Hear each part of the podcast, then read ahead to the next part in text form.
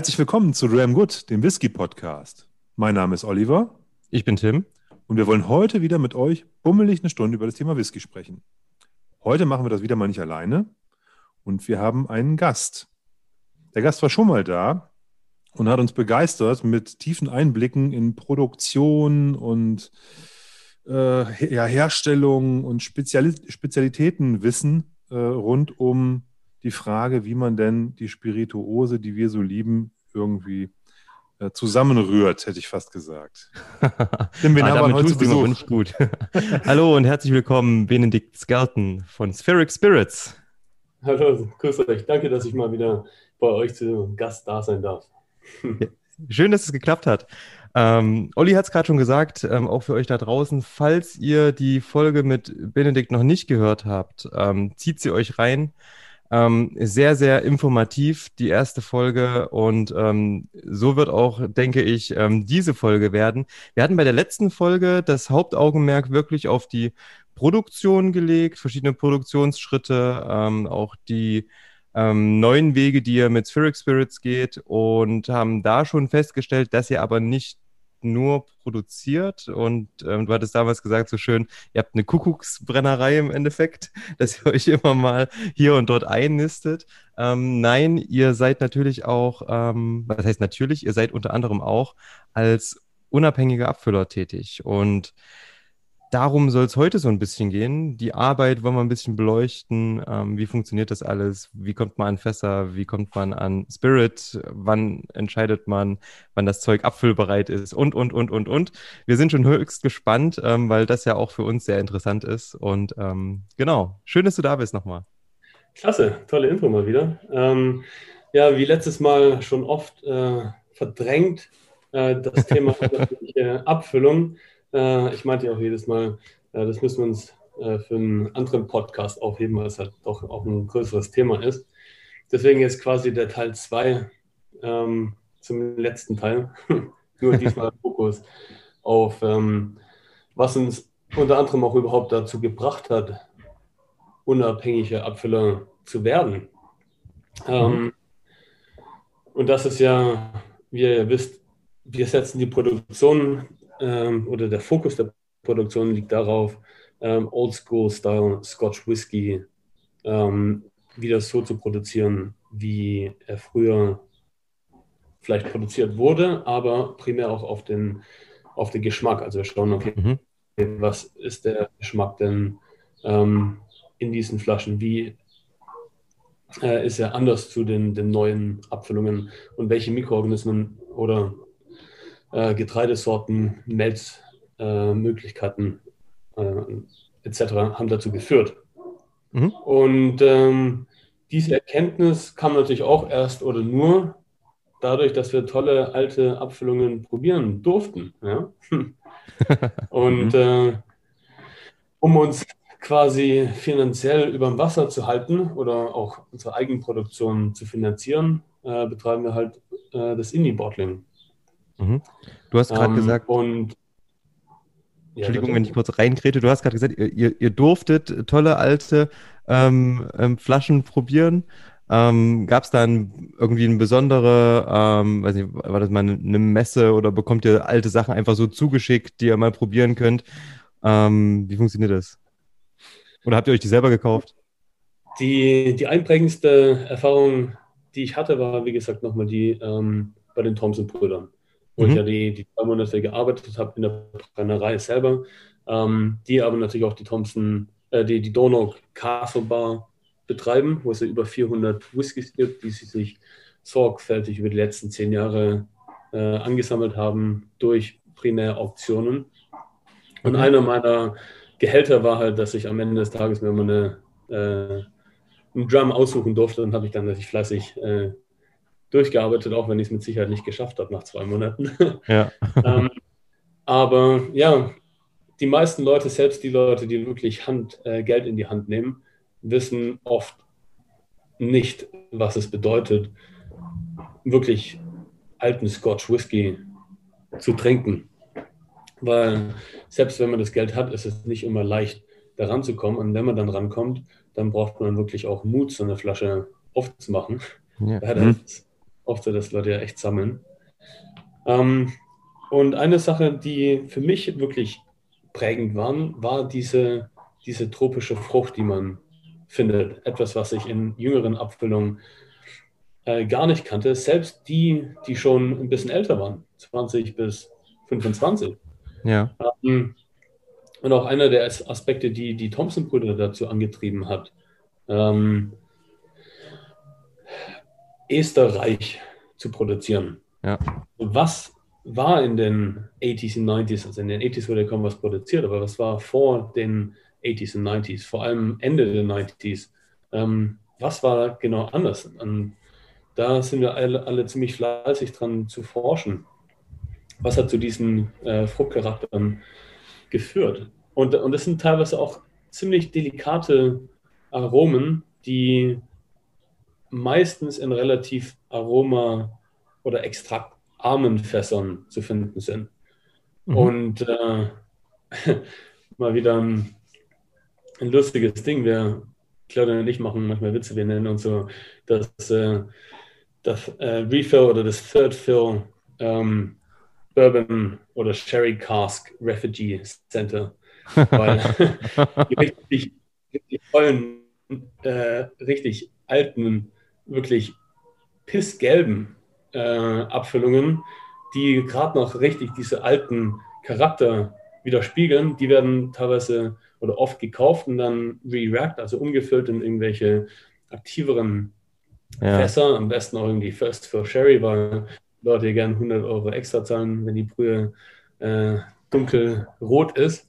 Ähm, aber genau diese, dieses aktive Holz oder diese, dieses tiefe oder dominante Sherry oft diese Finesse und diesen diese Charakter überdecken, was halt mhm. extrem schade ist. Ähm, genau, und deswegen ähm, haben wir uns das Ziel gesetzt, okay, wir schauen und halten die Augen offen nach äh, solchen Fässern, ähm, wo du noch wirklich Distillerie-Charakter von einzelnen Brennereien bekommst. Ähm, viele Leute reden ja immer von Geisterbrennereien, aber wenn man sich wirklich überlegt, selbst die, die nicht ausgestorben sind, haben in den 80s und 90s ganz anders produziert, ja. sind mittlerweile so renoviert, dass man auch da von einem äh, toten Charakter eigentlich sprechen kann. Mhm. Und wenn man gerade diese alten Charakter dann noch in äh, relativ äh, aussageärmeren Fässern findet, dann finde ich das wirklich eine Stande, wenn man die ähm, quasi für den Markt äh, anpasst.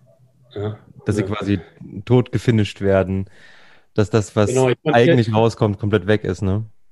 Quasi, genau. Ich meine, ich erwische mich auch oft selber, dass ich Parmesan auf meine, ähm, auf meine Pasta mache. Auch wenn es gar nicht nötig ist. Ähm, das heißt, der, also nicht zu verleugnen, äh, solche Sachen schmecken einfach. Ähm, auch wenn es vielleicht gegen die gute italienische Küche ist. Ja. Überall. Ich, ich habe mal, mal, mal, irgendwo einen schönen Spruch über Wein gehört. Da ging es auch darum, so ähm, ein, ein, ein, einfacher Wein, der schmeckt vielen, aber ein sehr guter Wein, der wird nicht vielen schmecken, ähm, weil es halt wahrscheinlich oft ist, dass er vielleicht noch überfordert oder man es gar nicht erfassen kann, was da was da alles rauskommt. Und so könnte ich es mir auch vorstellen, natürlich, ähm, du musst auch bei eben solchen Fässern, die irgendwie aus dem Vorfill Sherry Butt kommen, die halt dann trotzdem hell sind wie ein Bourbon Cask, ähm, muss, dem musst du Zeit geben, du musst damit arbeiten, ne? Und ähm, das ist eben nicht einfach, auch für einen Whisky-Genießer damit umzugehen, denke ich. Und ähm, es wird aber belohnt, wenn man sich Zeit nimmt, wenn man ähm, da sich wirklich so ein bisschen, sag mal, reinarbeitet. Ne? Hm. Ja, nett, nett ausgedrückt. Absolut. Ja, ich meine, wie gesagt, äh, ein bisschen Süße von einem Sherry, am besten noch ein Pietro Jimenez, ähm, rundet oft eine gewisse Alkoholschärfe ab, die nun mal in richtigen dritten und vierten Refill-Fässern manchmal ein bisschen mehr vertreten ist. Ähm, genauso wie das Auge oft mit schmeckt, ist ja, ein Whisky für Leute oft attraktiver. Ähm, ein extraktreifes Fass führt natürlich auch dazu, dass mehr Süße, also mehr Hemicellulose ähm, abgebaut wurde in unter anderem Glukosesteine, Bausteine, die halt auch zu einer Süße führen. Ähm, es gibt viele Aspekte von einem aktiven Fass, die äußerst ähm, wertvoll sind. Also es macht einen Whisky einfach lecker. Ja. Aber ähm, wenn man halt quasi Sachen vom Aussterben hat, wie zum Beispiel Distillerie-Charakter aus den 80s und 90s, dann ähm, finde ich, sollte man die zur Geltung bringen oder auch zur Geltung bringen lassen. Ähm, genau, und, es ist auch nochmal was anderes, ob man äh, ein sehr extraktreifes Fass am Anfang der Reifezeit verwendet oder am Ende, weil diese, diese, diese starken Tannine, also die Gerbstoffe in einem Fass, ähm, am Anfang der Reifung zu Esterifizierung führen kann. Also ähm, ja. das fördert chemische Reaktionen. Es wird sicher auch am Anfang der Reifung viel mehr aus dem Holz ausgespült durch den Alkohol ähm, im Vergleich zu später. Wir haben das selber mitbekommen bei unserem Fass, was wir rumliegen haben. Das war so in den ersten, ich glaube, wir haben nach dem ersten Monat einmal kurz dort ein Sample gezogen und da war der New Make danach schon sowas von dunkel. Ähm, das hätten wir gar nicht erwartet. Also was da schon rauskommt aus dem Fass in den ersten paar Wochen einfach. Ähm, und die, die Reifung verlang verlangsamt sich ja dann sicher, beziehungsweise der, die Extraktion aus dem Fass. Ne? Das wird, nimmt ja dann ab. Genau, und so also New Make ist sowieso sehr viel ähm, Extrakt aufnahmefähiger als ein bereits älterer Whisky. Mhm. Ja, auf jeden Fall, die, diese Gerbstoffe, die werden dann halt äh, auch über Zeit, wie gesagt, vom Alkohol denaturiert, zersetzt. Ähm, und wie gesagt, führen zu diesen chemischen Reaktionen. Ähm, das heißt, ein extraktreifes Fass am Anfang einzusetzen für eine Langzeitreifung ist eine, eine feine Sache. Ähm, aber diese Intensivität, die bekommt man natürlich am Ende äh, quasi ähnlich rein wie am Anfang. Mhm. Aber die Denaturierung der Gerbstoffe sind noch nicht vorhanden. Mhm. Ähm, genauso die Esterifizierungsbegünstigung. Ähm, deswegen ist es einfach ein kleines bisschen uneleganter, am Ende noch sowas einzusetzen. Vor allem, es sagt ja auch der ein oder andere, der äh, solche, solche Finishes in hohem Alter bekommt, also die von dir vorhin schon genannten äh, Sherry Butt Finishes, äh, 25, 30 Jahre alte Whiskys, die dann am Ende diese eigentlich äh, diese Aromen vermissen lassen, die man erwarten würde. Also hier Tabak, äh, altes Leder, ähm, äh, muffiger Keller, also diese klassischen Sherry-Aromen, Sherry die man hat, wenn man lange im Sherry gereift hat. Wenn du jetzt einen 30 Jahre alten Whisky hast, der quasi nur ein Jahr gefinisht wurde im Sherry-Fass, dann bildet er dieses gar nicht aus. Das ist das, was gerade, glaube ich, so auch an vielen Stellen kritisiert wird an diesen Finishes bei, bei sehr alten Whiskys. Ähm, das mhm. Könnte ja sowas sein. Auf der anderen Seite, was man ja auch, auch sagen muss, warum machen das die, die unabhängigen Abfüller? viele Konsumenten sagen auch, ja, das ist ja nur ein ausgelutschtes Fass, da lag der 30 Jahre drin, ist nichts passiert und ich schmecke da gar nichts. Das heißt, ist jetzt die Frage, glaubst du, das liegt an, daran, dass man, dass in den Fässern nichts Gutes drin ist? Oder glaubst du, das liegt daran, dass der, der Gaumen der heutigen Zeit oder das, was wir an Geschmack erwarten, wenn wir einen Whisky haben wollen, dass der halt so intensiv und von so starken Fässern auch eigentlich vorbelegt ist, dass wir mit so einer delikaten, äh, feineren, äh, zarteren äh, Ausprägung vielleicht gar nicht so richtig anfangen können, sondern wir brauchen halt immer den, den Sherry-Hammer oder den Port-Hammer oder den First Fill Bourbon-Hammer nochmal äh, für unseren, damit wir, damit, wir, damit wir diese Geschmacksexplosion haben beim, beim Whisky. Ja. Nee, das, das zweite ist es nicht, sondern eher das erste, meiner Meinung nach. Mhm. Ähm, und das ist wieder dann auch der primäre Aspekt unseres Unternehmens, also die Herstellung des Whiskys. Ähm, man kann eine äußerst komplexe, tolle, ähm, ein tolles Destillat herstellen und das für relativ kurze Zeit in ein äh, ausgelutschtes Fass geben und man hat einen fantastischen Whisky. Genauso wie wir heutzutage sehen, äh, die, die, äh, der, der, der, ähm, das Herz eines Destillats beim Destillieren wird immer kleiner, weil je sauberer man destilliert, desto kürzer muss man ins Fass. Wenn man äh, etwas minimal Vorlauf mitnimmt und mhm. etwas mehr Nachlauf, dann ist das Zeug viel ungenießbarer äh, in den ersten Jahren. Man hat aber äh, einen Grundstoff für äh, chemischen Reaktionen, die dann anschließend zu diesem tropischen Aromaspektrum führt. Ähm, aber ganz ausschlaggebend, und das sind sich äh, fast alle Wissenschaftler ähm, im einen, ist, dass die Fermentation mit die größte Rolle spielt bei der äh, Ester. Ähm, Entstehung oder halt der Grundstoffe davon, wie die äh, Fettsäuren, organischen Säuren ähm, oder äh, auch die langkettigeren Alkohole. Und da sind wir dann wieder beim Thema Late 90s. Ähm, was ist da schiefgegangen? Warum sind die Destillate genau. heutzutage so langweilig? Dass man so aktive Fässer braucht, um trinkbares Zeug zu machen und warum schmecken ähm, die Sachen vor den Late 90s in Second oder Third Film Hogsheads so gut, weil eines, einer, eines der beiden braucht man halt. Und da habe ich. Äh, hm. Entschuldigung. Ja. Man, man, man merkt. Also, da habe ich halt ein bisschen Recherche. Auch bei, bei, bei Standards merkt man es ja auch noch. Ja, wenn man irgendwie alte Standards aus den 80, äh, aus den 90ern oder so hat, merkt man, dass ja nicht, also man merkt es halt auch, ähm, selbst wenn die irgendwie aus dem Sherryfass kamen bei einem Standard, ähm, dass die komplett anders sind als heutzutage. Die, vielleicht die gleiche Marke mit dem gleichen Produkt sogar. Entschuldigung. Absolut, ja. Nee, nee. ähm, von dem, was ich bisher an Recherche finden konnte und in der Literatur findet man nicht viel, man findet etwas, aber ähm, vieles habe ich äh, gelernt über alte Hasen, die ich aus der Industrie kenne, wie zum Beispiel ein guter Freund von mir, der Neil Cameron, mhm. der, ähm, wie gesagt, Glenn Turret für mehr als 40 Jahre geschmissen hat als ähm, das, äh, Master Distiller. Mhm. Und ähm, eines der Sachen, die ich gelernt habe, ist diese ähm, die Brews Yeast und die Distillers Yeast. Und mhm. zwar, ähm, es war ja früher gang und gäbe, dass man die Ale-Hefen von benachbarten Brauereien nutzte, um zu fermentieren. Ähm, ja. Brauereien vergären normalerweise bis zur sechsten oder zur achten Generation, also verwenden äh, die gleiche Hefe, ähm, geben am, äh, am Ende der, der Fermentation, wenn das Bier dann abgezogen wird, auf die alte Hefe äh, einfach die Würze drauf und vergären, wie gesagt, sechs bis acht Mal.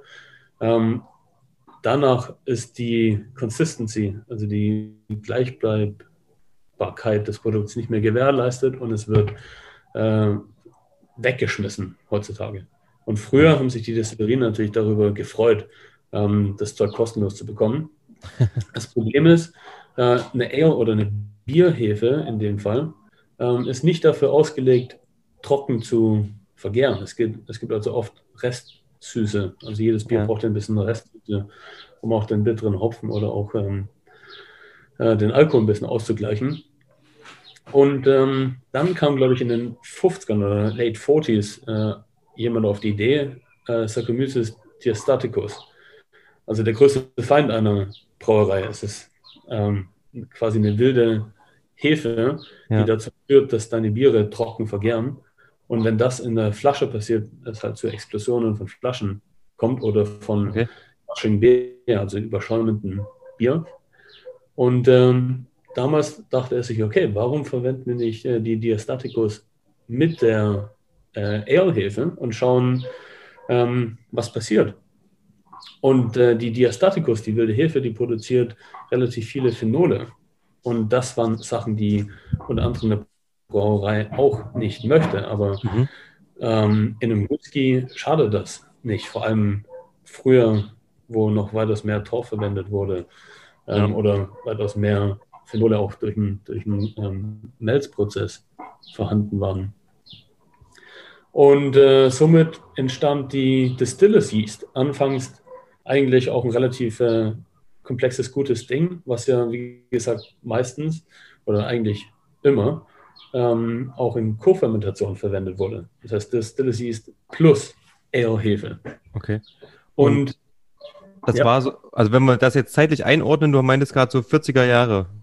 40er, 50er, 50er Jahre. Ja, also wahrscheinlich so gibt's ja, kann man das, also kann man jetzt theoretisch schon eingrenzen, Whisky Pre-War und After-War.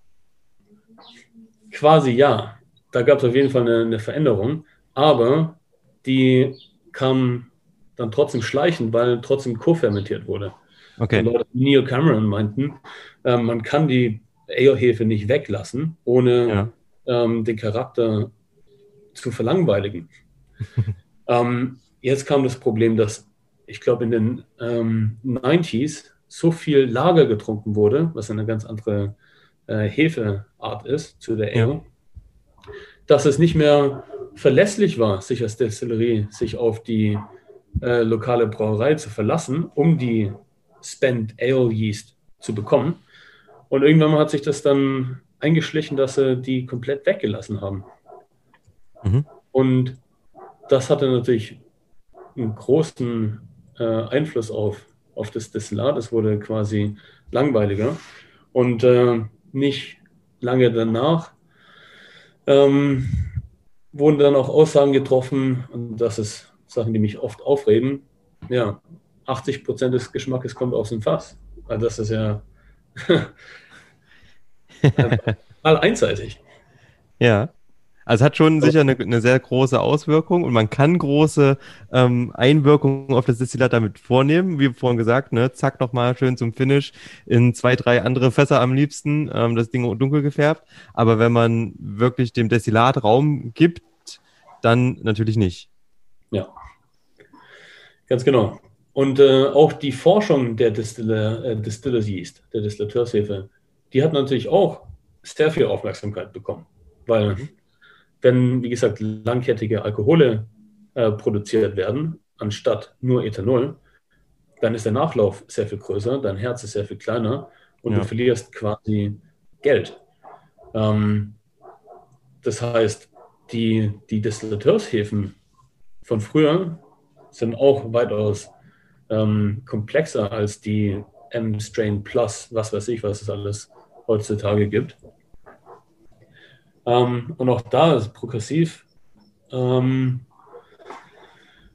ja, der, der Ethanol im Fokus. Und auch, auch in Edinburgh während des Studiums hatten wir es ja immer von, äh, also der, der, der Studiengang war ja Brewing and Distilling. Das heißt, Ja. man hat äh, einen großen Teil Brauwesen und äh, einen großen Teil Distillateurswesen. Wer, was aber Hefe anging und Aromaentwicklung der Hefe, die war äußerst eingeschränkt beim, beim Brennen. Und Ja. es hat mich fasziniert, wie wenig ähm, die, die Hefe bei schottischen Brauereien oder äh, Destillerien im Fokus steht, sondern nur die Alkoholausbeute und die Fasswahl.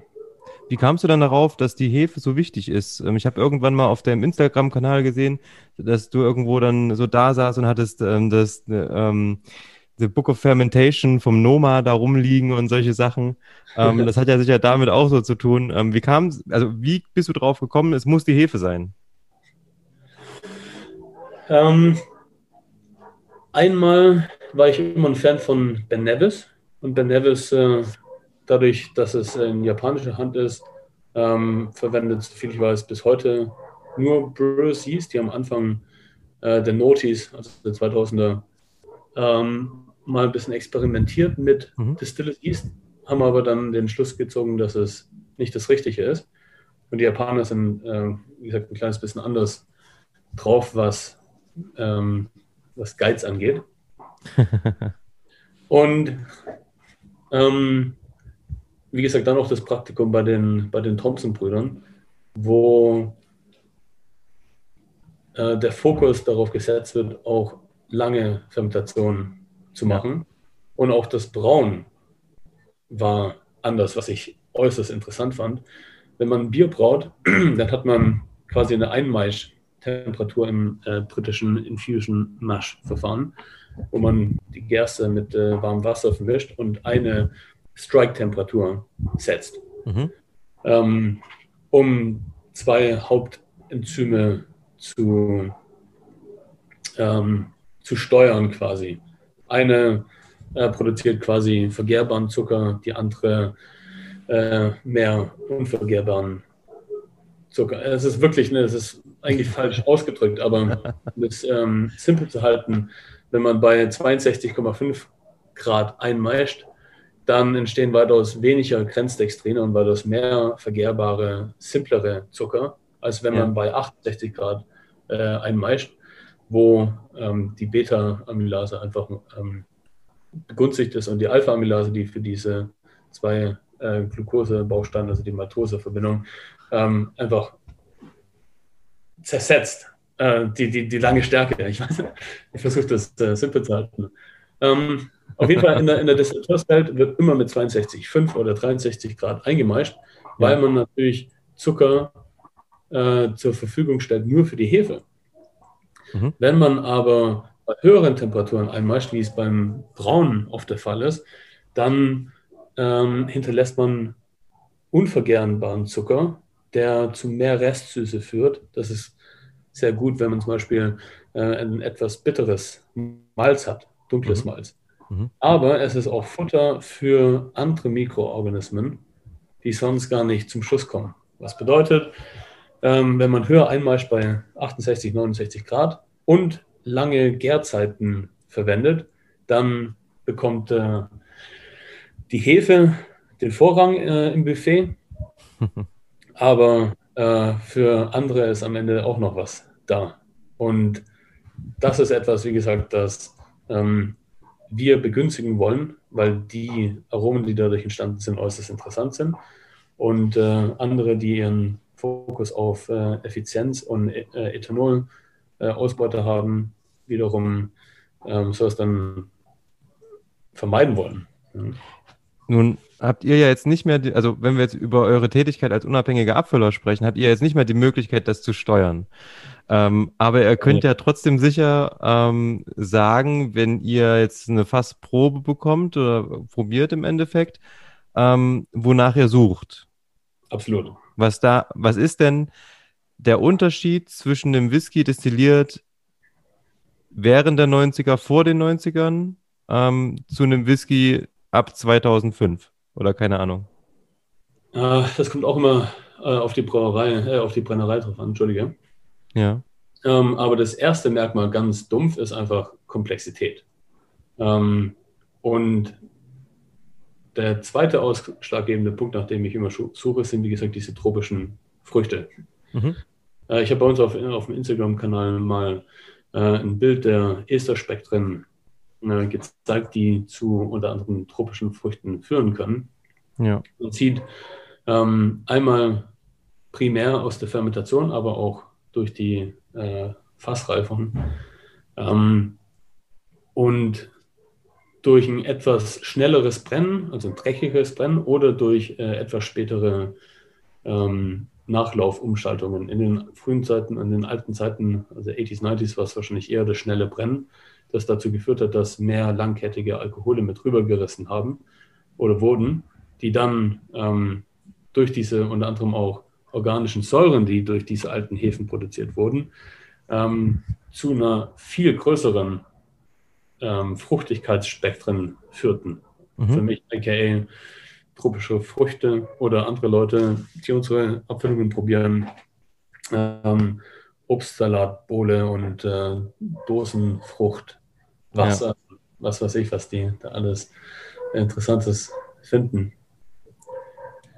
Ähm, Genau, und erst wenn man solche Whiskys oft getrunken hat, kann man ganz deutlich differenzieren zwischen Aromen, die aus dem Holz entstehen oder mhm. nur aus der Fermentation. Ich finde, wenn man American Oak Active Casks mit europäischer Eiche vergleicht, erkennt man schon sehr, sehr gut, was sind ja. da die Unterschiede. Und man weiß auf der Stelle, okay, die kommen aus, der, aus dem Fass.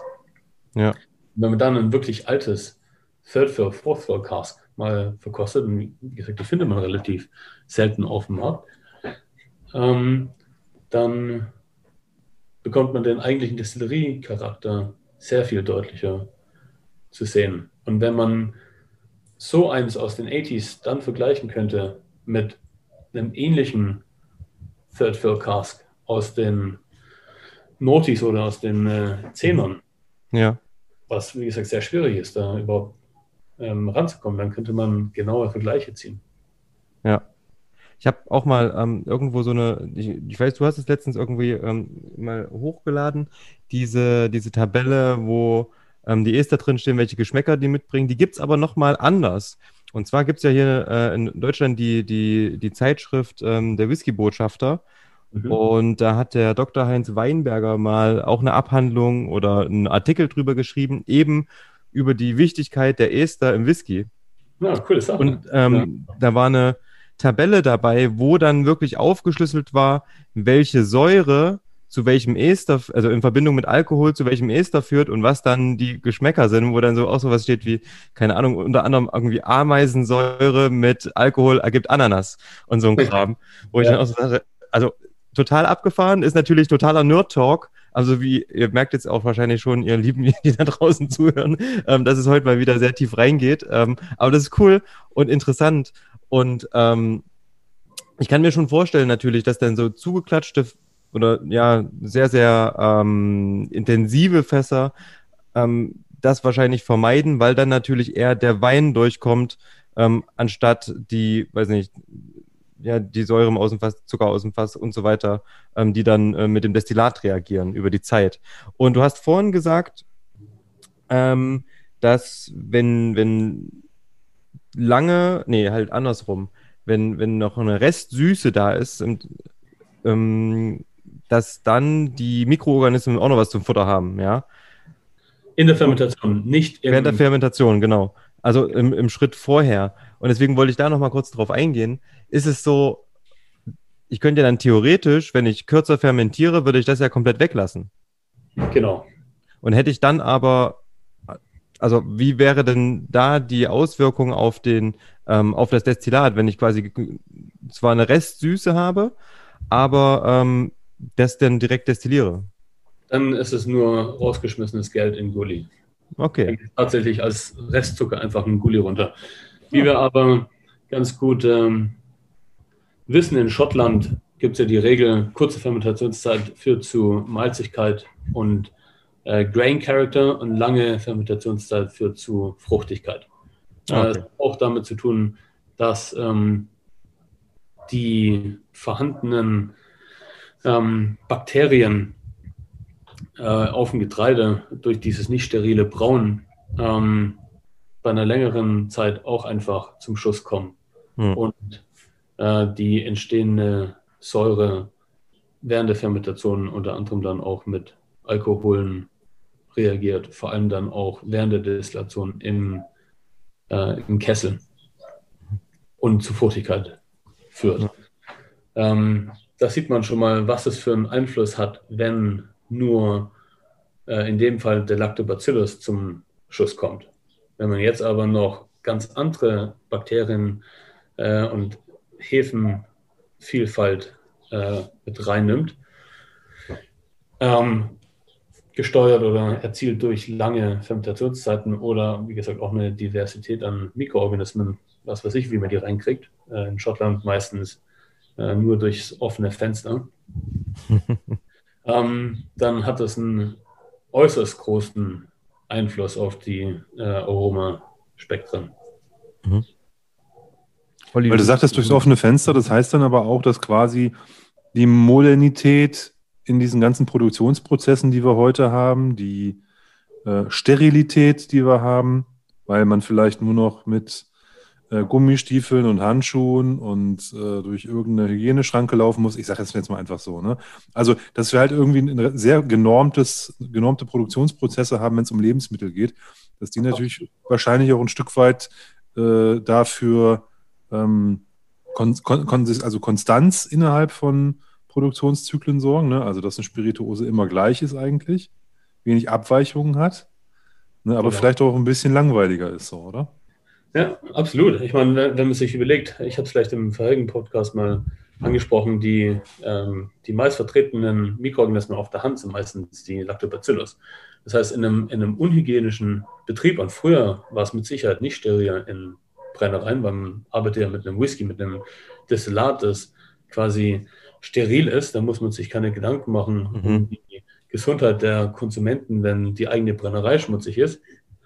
Ähm, allein wenn man schon den, den Wash, äh, allein schon wenn man die Würze vom, äh, vom Brewhouse in den Washberg pumpt, ja. gibt es eine enorme Kontaminationsgefahr und dann noch den Wash durch andere sämtliche Leitungen. Ähm, das hatte auf jeden Fall einen, einen Impact. Ich hatte zum Glück ähm, die Möglichkeit bei einem Brora-Tasting bei der Brora Distillery mal mit dem jetzigen Produktionsleiter ähm, mich auszutauschen. Mhm. Und äh, ich habe mich äußerst gefreut, als Diageo die Ansage gemacht hat, wir werden versuchen, Broras alten Charakter wieder zu erleben.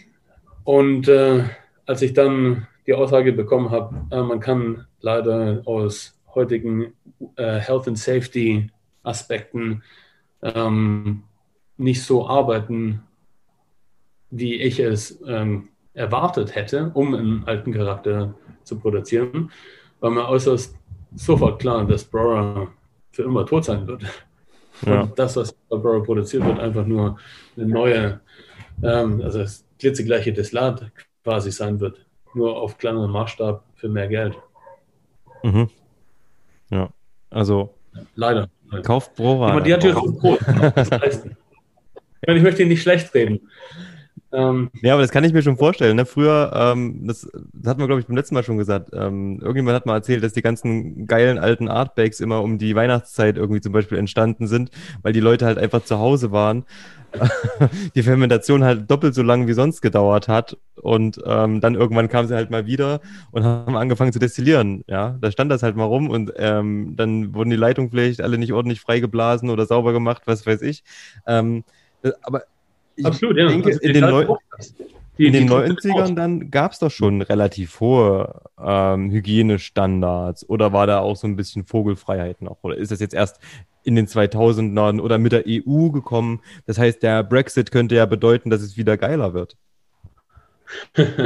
nee, nee, ich glaube, dazu wird es nie wieder kommen. Äh, ich habe mich nie wirklich genau damit auseinandergesetzt, ab was für einem Zeitpunkt die Hygiene sich verändert hat, aber ich ich glaube, in den, in den äh, heutzutage ist auf jeden Fall alles noch mal ein bisschen penibler als in den 90ern. Zumindest rede ich mir das gerne ein. Mhm. ähm, aber ja, die, die Hefe ist da schon der größte Aspekt. Ja. Ähm, zurück zu den Washbacks, ja, die, die müssen ja befüllt bleiben. Das sind ja aus, aus Holz. Wenn die ja. in der Zeit leer stehen, dann trocknen die aus. Äh, lieber für zwei, drei Wochen stehen lassen, als äh, die stehen lassen, als, als sie entleeren. Ja. Ja. Ähm, wenn ihr die Fässer aussucht, du hast vorhin gesagt, ihr sucht ähm, wirklich nach den Aromen, die wirklich in das Tropische reingehen. Ähm, eu euer Name greift ja da schon drauf zurück. Ähm, von, von, eur von, eurem Unternehmen We Want Funk, ähm, beziehungsweise wie, ähm, was hat Spheric Spirits, ähm, greift das da auch so drauf zurück oder, oder wie ist das gemeint? Ja, also We Want Funk äh, kam eigentlich primär aus, äh, aus Ranzio. Ich bin ein ganz großer Fan von Ranzio. Also wenn äh, ja. bestens äh, ähm, Fettsäuren oxidieren äh, und man so leichte Käsearomen bekommt. Ähm, also echt tolles Zeug und auch aus den Naturweinen und in den alten Whiskys findet man äh, oft in Anführungszeichen Fehlnoten für viele Brennereien, aber die trotzdem interessant und komplex, sondern mhm. ja, wie gesagt, Ranzio ist einer der größten Faktoren, die in Cognac wirklich teuer machen. Also auch wenn es äh, von vielen anderen vielleicht als äh, Fehlnote eingestuft wird, andere sind da dann andere Meinungen. Auf jeden Fall ist es was Rares und mhm. zur Komplexität und ja, Funk ist einfach ein, auch ein relativ moderner Begriff für ähm, unstandardisierte Biere und Weine. Ja. Ähm, und ja, unsere eigenen Produktionen werden bestimmt sehr viel Funk aufweisen. allein bei den äh, Fermentationszeiten, die wir haben, also von denen ich im letzten Podcast gesprochen habe, die zu dem Zeitpunkt irgendwie sechs Monate alt waren, die sind immer noch am Gern. Also, Ach krass, okay. Wahnsinn. Mhm. Ähm, und das ist jetzt auch schon fast ein halbes Jahr her. Ja. Okay, Wahnsinn. Ähm, aber mal zu, zu, zu euren Abfüllungen. Ihr habt jetzt inzwischen ähm, drei Whiskys rausgebracht. Ja, genau. Und ähm, die, ich muss sagen, die, die haben sich ja inzwischen ja schon ganz, ganz, ganz gute Beliebtheit erfreut. Ähm, Hm. Okay. Lass uns, lass uns doch mal die Flaschen mal durchgehen, würde ich sagen, oder? ja, gerne. Finde ich ganz gut. Also der, der erste, der rausgekommen ist, war ja der 88er Highland Blended Malt. Ja. Right? Genau. Ja, schönes Alter. Jeden Fall. Ja. Ich, ich habe den ehrlich gesagt noch gar nicht probiert. Ich habe ihn schon probiert. Schade. Es, es, es wird, kann ja noch kommen. Ich habe eine Flasche da. Das ist halt immer so mit den vielen Flaschen, die man sich Ja, immer ja. kauft und die man immer äh, sozusagen nicht alle gleichzeitig aufreißen kann. Ähm, was hat euch bei dem Whisky bewogen? Jetzt machen wir ein bisschen Werbung hier für eure Abfüllungen, die gerade im Shop verfügbar sind unter weonefunk.com. ähm, was hat euch dazu bewogen, das so wie es ist äh, äh, zu kaufen und abzufüllen? Ähm, für mich war es die Faszination, dass es ein First Fill Bourbon ist, also nicht ein Refill Bourbon, Mhm. ähm, und trotzdem die tropische Frucht im Vordergrund ist. Also etwas, was mich total umgehauen hat. Mhm. Und äh, ich habe knapp ein Dreivierteljahr ähm, mich auf dem Markt umgeschaut für unsere erste Abfüllung. Und die hat mich, wie gesagt, besonders fasziniert, weil diese tropischen Früchte, wie gesagt, die, äh, die findet man bei den alten Abfüllungen ähm, relativ häufig und werden auch meistens dann, äh, kommen richtig zur Geltung bei, äh, wie gesagt, Refill, Casks, ähm, aber die werden oft etwas dominiert von, von der Eiche. Das heißt, wenn man Mhm. First Fill Bourbon Fässer nimmt für 31 Jahre, ähm, würde ich mal ohne reinzuriechen davon ausgehen, wow, okay, das wird ähm, eine richtige Holzbombe. Aber ich bin auf den Schluss gekommen, ich würde behaupten, maximal 60 Prozent äh, aus dem Fass, 40 Prozent des Charakters ähm, der eigentlichen Destillerie, weil man hat einen unglaublichen Ausgleich aus einem extremen, komplexen tropischen Fruchtspektrum und dann noch diese ganzen anderen Aromen, die man sonst aus dem Holz kommt. Das heißt, man hat einfach von beiden Seiten unglaublich viel. Ähm, und dann noch die Faszination, dass das Ding natürlich über die 31 Jahre auf äh, knapp 43 Prozent herunter konzentrierte. Ja. Ähm, ich finde, mir schmecken Whiskys um die 45 Prozent besser als in Höhen, höheren Prozenten, Mhm. weil die Aromen einfach besser zur, zur Geltung kommen, also über die Nase. Äh, ich hasse es aber, Whiskys zu verdünnen. Was bedeutet, wenn man auf natürlichen Wege der Reifung es schafft, einen Whisky auf diese perfekte für mich knapp 45 Prozent äh, herunter zu äh, kondensieren, ohne dass man es verdünnen muss, Ja. das ist ein Traum. Ja? Das heißt, das sind einfach viele Sachen zusammengekommen, wo ich dachte, okay, äh, das passt. Ähm, und dann war auch noch der, der Preis gut. Und zwar äh, bevor es durch Covid so richtig teuer wurde, Ja. konnten wir zum Glück zuschlagen. Und der Grund, warum es dann so spät erst auf den Markt kam, ist, weil wir ähm, uns mit dem ganzen anderen Kram erstmal auseinandersetzen mussten. Äh, Was für anderer Kram. die man braucht, um überhaupt äh, sowas zu machen. Ja. Ganz kurz, bevor du darauf antwortest, äh, nochmal einen Satz zu der Abfüllung. 1988, Blended Malt, Highlands, ein Secret. Und wir reden von, ich glaube, 140 Euro bei euch im Shop, richtig? Ja. Wir wollen den Preis auch nicht erhöhen, trotz dessen, dass Preise so durch die De Decke gegangen sind. Ja, ich, also ich, ähm, ich muss mal sagen, ich, da muss man, glaube ich, lange suchen, Ja. um, um äh, in- also mit dem Jahrgang, eine Abfüllung und dem Alter, also mit dem Ursprungs-, also Destillationsjahrgang und dem Gesamtalter äh, für den Preis zu finden. Und ähm, von Mhm. daher, äh, ja, ist das auf jeden Fall äh, eine, eine, eine sehr, sehr faire Bepreisung. Also das muss man so sagen. Und ähm, von daher auch klasse für die erste, für die erste Abfüllung. Das ist natürlich, spricht ja auch für euch, dass ihr damit auch da, ähm, ohne dass ich jetzt probiert hätte, aber dass ihr da ähm, auch ein Zeichen gesetzt habt für euren, für euren, für euer Projekt oder für euer Business. Ja, aller Anfang ist schwer. Ähm, wir wollen aber auch zukünftig unsere Margen äh, sehr gering halten und ähm, Abfüllungen auf den Markt bringen. Das heißt, äh, über unsere Abfüllungen werdet ihr alle immer ein ziemlich gutes Gefühl dafür haben, was momentan die Fasspreise sind. Einmal, weil wir direkt vom Markt kaufen. Wir haben nicht irgendwelche Zwischenhändler drin. Also wir kaufen primär von privaten Fassbesitzern, mhm. die in Schottland bei unterschiedlichsten Warehäusern ihre Fässer haben. Mhm. Das ist faszinierend, was es da draußen für, für Leute gibt. Äh, allein schon, wenn man auf unserem Ufer, auf, unserem, auf unserer Seite des Ufers schaut. Äh, ich habe von einem, von einem Herrn in Heidelberg gehört, mit einer Kanzlei, der hat 80 Fässer und äh, bringt die ganz gelegentlich mal über seinen äh, Whisky Club auf den Markt.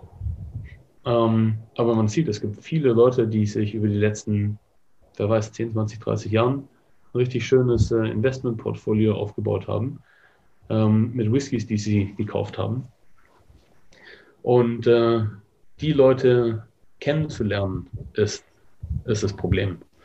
Äh, es gibt so viele Leute, die heutzutage Businesses daraus gemacht haben, äh, Investmentportfolios anbieten ähm, oder einem es ermöglichen, auch auf britischer Seite Fässer zu kaufen, wo dann relativ große Margen drauf sind.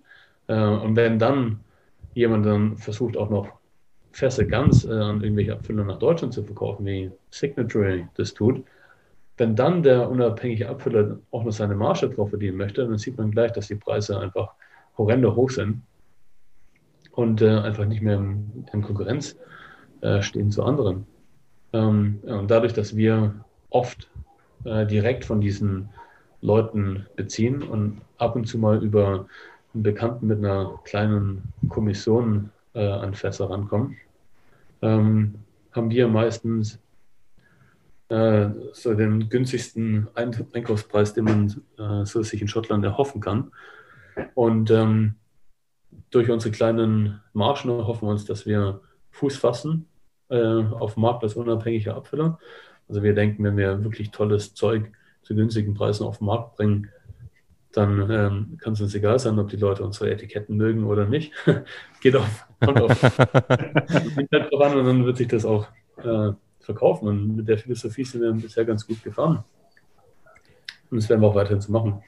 Die Etiketten, die sind ja schon speziell. Ähm, ich finde, also das, ich habe, glaube ich, das erste Mal den 88er Highland gesehen und dachte mir so, boah, geil. Ähm, passt halt voll in die 80s, dieses Etikett, so fluffig einfach. ja. Schön bunt.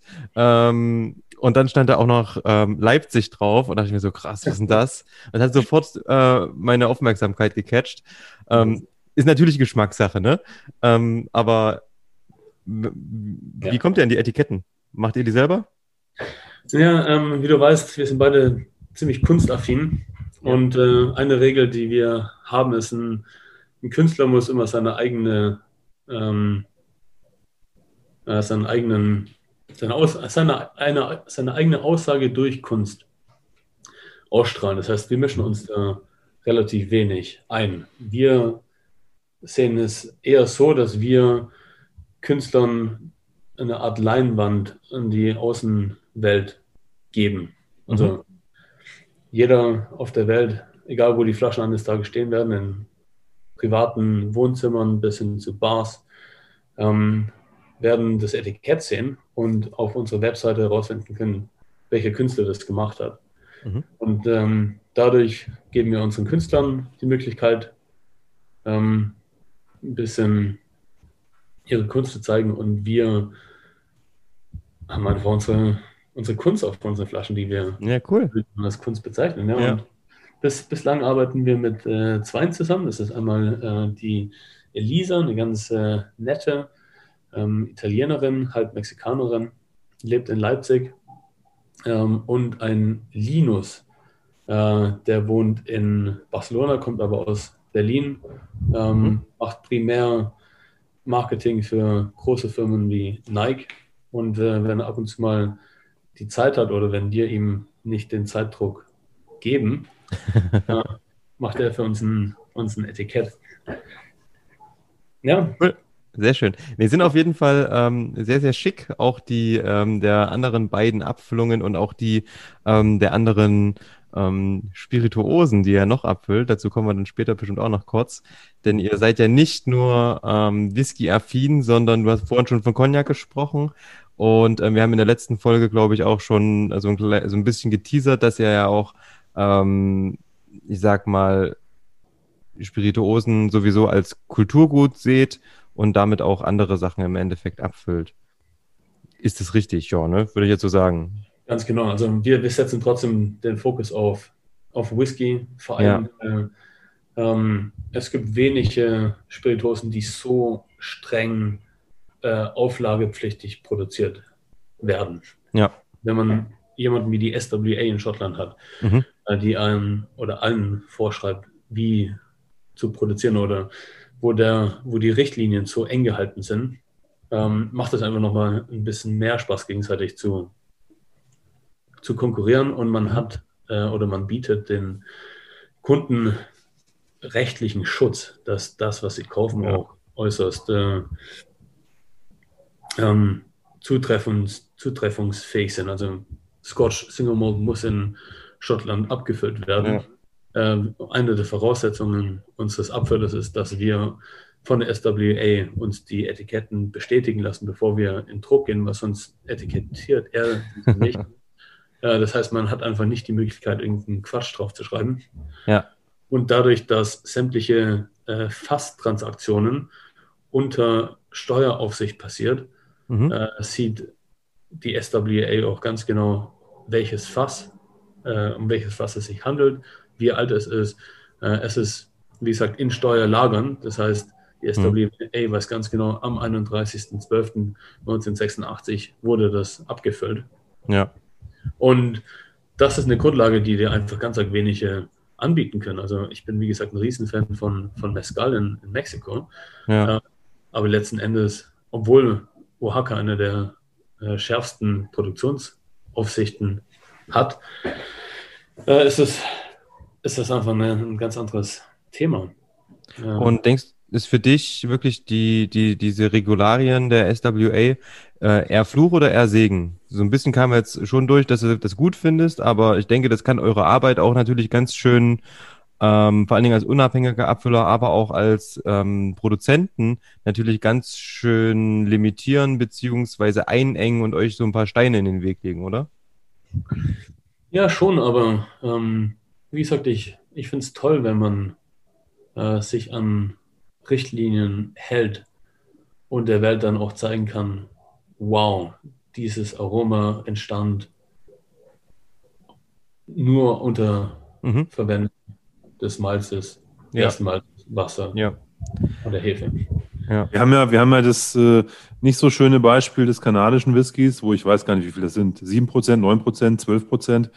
Aber auf jeden Fall, wo ins Fass ja noch andere Flüssigkeiten gefüllt werden dürfen, bis zu einem Zehntel. Ja. Äh, unabhängig davon, ob man da Apfelsaft reinkippt oder Sherry oder sonst irgendwas. Und ähm, also ich weiß jetzt nicht, was man, was man macht, um das sozusagen da entsprechend zu pimpen, aber man darf es. Und dementsprechend ist es ja eine relativ unglaubwürdige Spirituose, zumindest unter, unter Nerds, unter Fans, die sagen, ja, das ist halt irgendwie gepanschtes Zeug. Ne? Hält, solange es schmeckt. Ja, wie bitte? Ich habe gesagt, solange es schmeckt. Also ich, ich kenne nicht, ich kenn nicht viel guten kanadischen Whisky, der schmeckt. Von daher würde ich auch das so ein bisschen Ahnung. in Zweifel, in Zweifel legen. So aber provoziert auf der Seite. Mir fällt jetzt ähm, vielleicht der Lot 40 ein als Rye, aber ja. nee, also äh, das meiste, was ich aus Kanada kenne, ist jetzt ja eher so Blendzeug und eben nicht mhm. so besonders hochwertig. Aber das fiel mir nur gerade ein, weil du sagtest, Regeln sind auch was Gutes, weil klar, dann, ansonsten hast du halt ähm, ähm, ähm kann das auch zu einem, zu einem Qualitätsmangel übertünchen, indem man Dinge beifügen darf. Ja. Absolut, ja. Ähm, ja, also unser absoluter Fokus ist, wie gesagt, äh, äh, Scotch Whisky, aber auch Early Landed Products, also aus dem alten britischen Kolonialismus war es oft der Fall, dass man Sherry, Cognac, andere Produkte äh, im Ausland kaufte, dann nach Okay. Großbritannien brachte, um es dann dort unter Aufsicht, unter guten britischen Klimabedingungen reifen lasse. Das ist ein Terminology, den nennt man Early Landed. Mhm. Ähm, also wenn man zum Beispiel einen Cognac Ich wollte gerade sagen, kenne ich vom Cognac auf jeden Fall. Gibt es immer mal ein paar ähm, Flaschen, wo das auch so direkt mit auf dem Label steht. Thomas Hein fällt mir da ein, also Hein Cognac. Die haben, äh, die haben auch äh, Lagerhäuser in, in, in Großbritannien auf jeden Fall. Ja. Oder die Thompson Brothers, da steht auch dann drauf irgendwie Early Landed, ähm, Late Bottled. Ja, genau. Äh, Das ist auch einfach nur ein offizieller Begriff, also keine Kreativität, sondern einfach wirklich toller altischer Begriff, den ich toll Ja. finde. Okay. Ähm, ja, das heißt, ab, ja, abgesehen von äh, dem gelegentlichen Trip, den ich mache, also einmal im Jahr zumindest äh, versuche ich ein paar Obstbrenner in Süddeutschland zu besuchen, in Österreich, aber auch primär meine befreundeten äh, Destillateure in Südtirol, um dort immer mal wieder, wie gesagt, die wirklichen äh, Rosinen von deren quasi Dachböden ähm, zu schnappen. Die, die füllen wir primär für, für uns, aber es sind meistens, wie gesagt, knapp 10, 15 Flaschen, Ja. dann davon äh, abfüllen. Wir machen das, wie gesagt, für uns, aber auch für andere Leute, weil es gibt auch immer mal wieder Leute, die sowas äh, wirklich feiern. Ähm, aber auch, wie gesagt, der Mescal, da ist das Problem, dass Covid momentan wirklich äh, alles äh, blockiert. Aber wir haben letztes Jahr, äh, vor, vor zwei Jahren ja schon mal zwei Monate dort gelebt und selber Mescal für uns produziert als Ja. Und da haben wir auch vor, dass man hoffentlich zumindest einmal im Jahr durch Oaxaca fährt äh, und die schönsten Sachen, die man findet, ähm, auf eine Palette haut und nach Europa bringt. Du Benedikt, sagst, du hast, du hast im Februar oder März uns das schon erzählt, dass das irgendwo noch im Zoll hängt oder ich weiß nicht mehr genau. Aber dass es auf jeden Fall irgendwo noch nicht in deinem Zugriff ist oder in eurem Zugriff. Ja. Das, also Mezcal interessiert mich auch sehr. Ähm, äh, erz- erzähl mal, wie, wie, ist denn die Chance, dass wir dieses Jahr davon noch mal einen Tropfen probieren? Äh, wir haben es tatsächlich geschafft, dass vor ein paar Monaten die Bürokratie abgehakt ist. Also wir können jetzt endlich offiziell unser Zeug exportieren. Jetzt Mhm. kam das Problem Covid, Rohstoffmangel, es gibt keine Flaschen. Was bedeutet, wir sind bis September momentan eingeschränkt, weil es einfach keine Flaschen gibt. In Mexiko, wo du das botteln musst oder? oder? Genau, also Wo- wir wollen es ja. Oaxaca Okay. botteln. Also ihr dürft das nicht im Kanister, Tank, was auch immer hierher schiffen und ähm, dann Mescal draufschreiben oder ist es von der, vom Transport her verboten oder ich denke, ich kann in, in Deutschland könnte man ja wahrscheinlich easy Flaschen kaufen und botteln. Ähm, Ja. Wo ist das Problem? Quasi könnten wir das, wir könnten die im Kanister rüberbringen. Ja. Ähm, äh, abgesehen davon, dass es äh, bürokratisch ein bisschen komplizierter ist, Spirituose ohne Flaschen, also unabgefüllte Spirituosen zu verschiffen, ähm, haben wir die Etiketten, die ja wirklich äußerst äh, aufwendig produziert wurden, ähm, auf eine bestimmte Flasche angepasst. Das heißt, wenn wir eine neue Flasche nehmen, müssten wir höchstwahrscheinlich die kompletten Etikett Etiketten äh, umwandeln. Und wie gesagt, das sind hand, äh, handgedruckte, handgeschnitzte äh, Madeira, also Holz, handgeschnitzte Holzplatten, die dann als Druckmedium verwendet wurden. Ein Holzschnitt. Jeder- Toll, sehr Ja. cool. Also ich bin Druckfan. Mag Linolschnitte, Holzschnitte und so. Stehe ich total drauf. Ist auch übrigens Genau. Leipzig ja auch sehr bekannt für. In der Spinnerei gibt es ja auch mehrere Druckwerkstätten und so. Ein äh, guter Freund von mir, der hat eine Druckwerkstatt für Linol- und Holzschnitte, also für, für Hochdruck. Cool. Okay. Ja, es ist traumhaft. Ne? Dann haben wir so eine alte, eine, eine alte Presse. Da wird wirklich mit so einem, ähm, so einem Wandstreichroller, wie man die nennt, diese Holzplatte äh, jedes Mal einzeln äh, aufgetragen, die Farbe, und dann in dieser alten Drucke äh, durch die Walze äh, auf so ein ähm, Cotton-Papier, also Baumwollpapier, Ja. aufgedruckt und handnummeriert und handsigniert von dem, von dem Künstler selber. Äh, direkt selber auch in Oaxaca. Und deswegen, das ist weitaus mehr wert als ein halbes Jahr Ja. Wartezeit. Ja. Cool, Haken dran. Also haben wir, haben wir verstanden.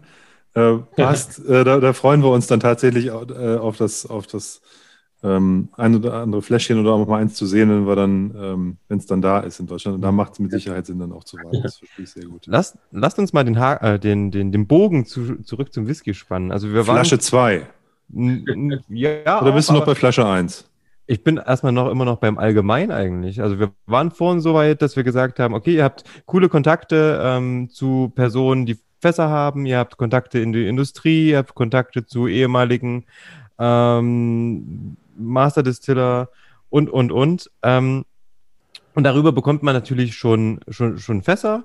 Ähm, Funktioniert es aktuell immer noch so? Ist es immer noch diese, was ich, was wir gehört haben, auch von anderen unabhängigen Abfüllern, diese Friss- oder Stirb-Mentalität, dass du irgendwie ein Sample bekommst oder nicht mal ein Sample bekommst, sondern das Fass irgendwie online steht und dann ist es schon nach zwei Stunden verkauft? Oder könnt ihr immer probieren? Probiert ihr immer? Wie geht ihr davor?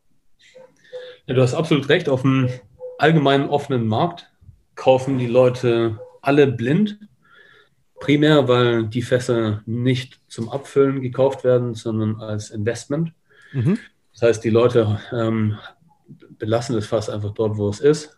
Äh, es existiert ein neues Fass in deren Excel. Und ähm, solange das Fass nicht irgendwie auf die 40 zugeht, ähm, juckt es die Leute auch relativ wenig, wie es dem Fass geht, Mhm. solange es halt gesund ist.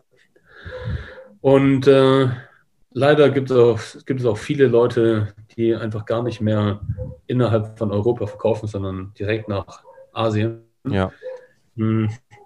Es wurde jetzt vor kurzem ein neues Unternehmen in Hongkong aufgemacht, wie gesagt, wo ich auch mal ein Jahr gelebt habe und gearbeitet habe, wo äh, ein britisches Unternehmen in London Chinesen die Möglichkeit gibt, in Pfund in Schottland zu investieren mit chinesischem Yuan. Das heißt, Chinesen können in Hongkong ähm, mit Pfund in Fässer investieren.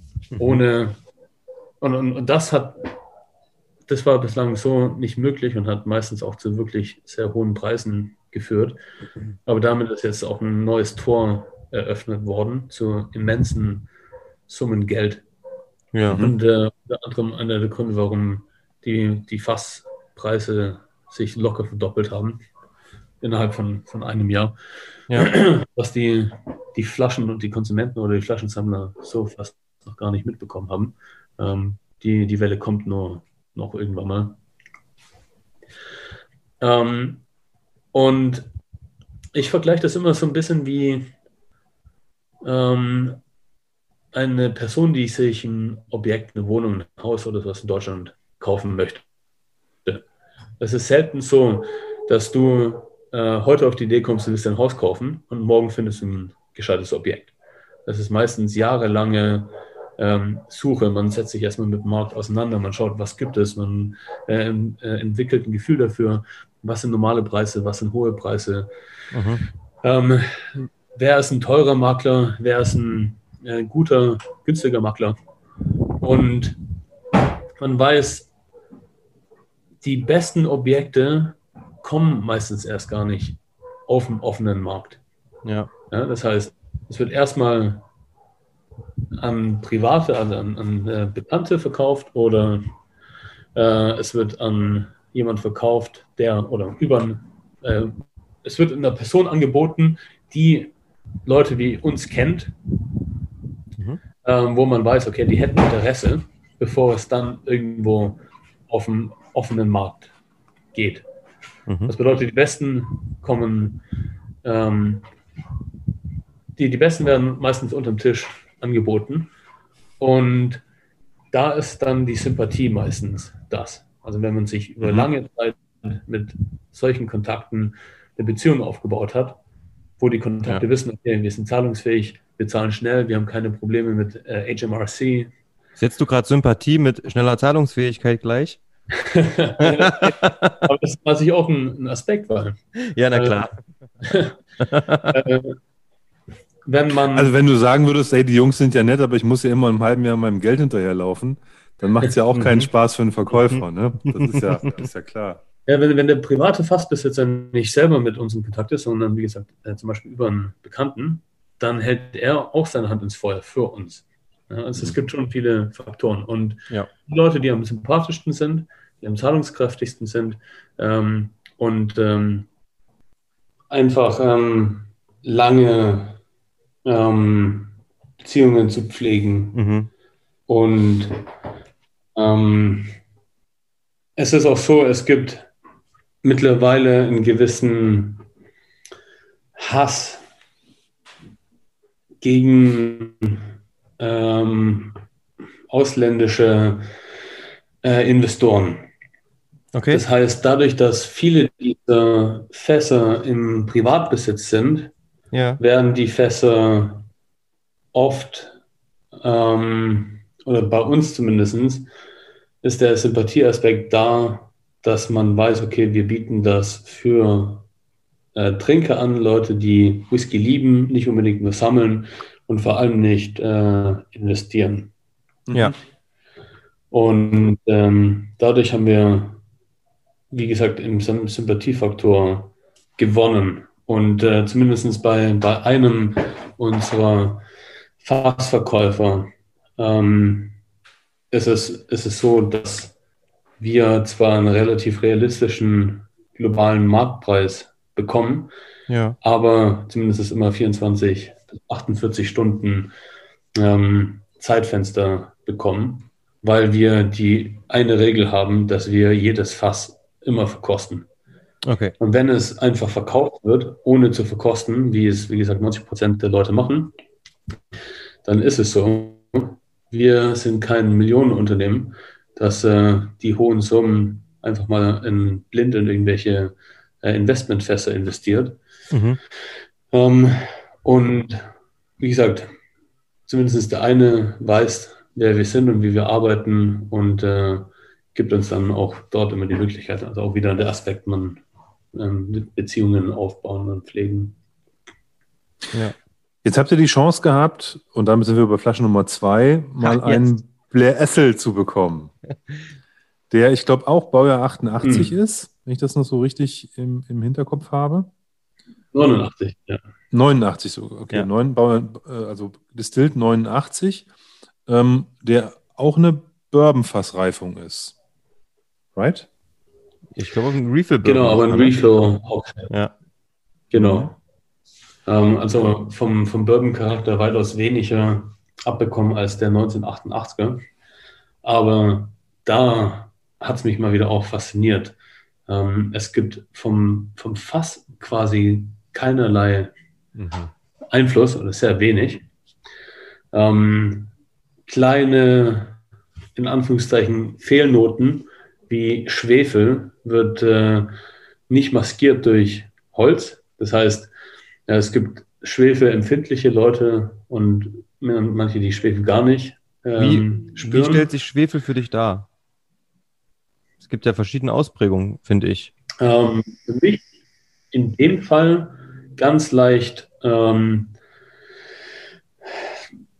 so eine, ein Streichholz Ja. In die Richtung. Also nicht, Ja. nichts, äh, wo ich äh, die Nase rümpfe wie faule Eier, sondern Ja. ganz, ganz dezent ähm, Schwefel, etwas, was äh, ich wahrnehme, weil ich ein bisschen schwefelsensibel bin, äh, andere gar nicht. Und für mich ist das da sogar so ein Touch Komplexität, der dann noch äh, dazu kommt. Viel tropische Frucht wieder und äh, im, im satten 52, knapp 52 Prozent, 52,4 glaube ich. Ähm, also auch eine wirklich tolle und interessante Abfüllung, sehr floral. Also da bekommt man auch nochmal die äh, ganz leichten, äh, langkettigen Alkoholkomponenten zu spüren, die unter anderem zu dieser tropischen Frucht geführt haben. Also ähm, vielleicht sogar auch in dem Fall eine ganz, ganz leichte Wachsigkeit. Ähm, Mhm. Auf jeden Fall hat es mich auch bei dem einfach umgehauen. Und ähm, ja. So kam Aus dem, was, aus, aus dem, Benedikt, was wir in der ersten Stunde des Podcasts diskutiert haben, ne? also der Frage, äh, wie wurde Whisky hergestellt und welche Auswirkungen hat das auf, auf die Aromen? Glaubst du, dass dieser Mhm. Blair Essel weil er 89 ist, sozusagen noch unter oldschooligeren Bedingungen entstanden ist? Oder, ähm, ähm, oder sagst du vielleicht, ein Teil ist unter oldschooligeren Bedingungen, der ist noch nicht komplett modernisiert gewesen, dieses Destillat? Äh, oder sagst du, naja, das war jetzt genau der tolle Umstand eines äh, Refill Bourbon Cask, was eigentlich die das Destillat mal netterweise 30 Jahre in Ruhe gelassen hat und deswegen konnten sich solche Aromen irgendwo auch mhm. anders entwickeln. Oder ist, ist es so, so ein Gesamtzusammenhang oder also was ist deine Einschätzung dazu? Das ist eine gute Frage. Ich habe mich versucht, ein bisschen äh, darüber schlau zu machen. Ich habe sogar dort angerufen und auch eine E-Mail an Blair Arthur geschrieben. Ähm, die mhm. wussten es leider nicht, zumindest hat sie sich hier nicht äh, genau geäußert. Ich habe selber die Brennerei mal besichtigt. Da war dann natürlich alles Stainless Steel, also Edelstahl äh, Fermenter. Ähm, waren aber noch sehr stolz auf äh, den alten Maschtan und ich glaube auch einen alten Fermenter, der stand. Und damals habe ich herausgefunden, ähm, dass äh, früher, wie fast überall, primär noch in, in Washbacks ähm, vergoren wurde. Es gab äh, damals wenige wie Tomaten, die so, so früh, so industriell gearbeitet haben, dass äh, Stainless Steel und alles, also heutzutage fast schon äh, Oldschool Brutalism von den Zeiten, also auch wieder toll, was Tomaten eigentlich da, da hatte. Mhm. Äh, altes industrielles Museum.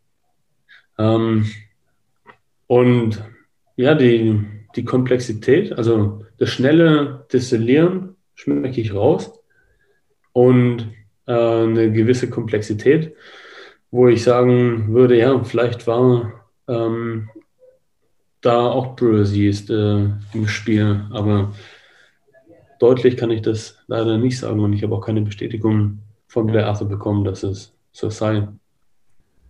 Du hattest vorhin mal gesagt, dass die, wenn du jetzt ein First Fill oder auch ein, auch ein Refill Bourbon Cask hast, dass sozusagen die, die, die, die, die Unterschiede, wie das Fass aufs Destillat einwirkt, sehr verschieden sein können. Wenn du jetzt ein, ein First Fill Bourbon Cask hättest, welches in einem, also aus einem, äh, aus einem Fass kommen würde, in dem beispielsweise vorher ein Eagle Rare 10 produziert wurde. Also wo zehn Jahre Bourbon drin lag. Ja, und dann mhm. hast du vielleicht ein anderes Fass, in dem Jim Beam White Label produziert wurde, der vielleicht vier Jahre in diesem Fass lag. Dann müsste ja eigentlich das auch ein komplett anderes Bourbon Cask sein. Ja, also so von der Intensität für, die, für das First Fill, was wir dann in Schottland haben. Jetzt unterscheiden wir da ja nicht. Wir sagen ja. einfach First Fill, unabhängig davon, ob das zwei Jahre, vier Jahre, zehn Jahre, zwölf Jahre äh, Bourbon vorher drin war.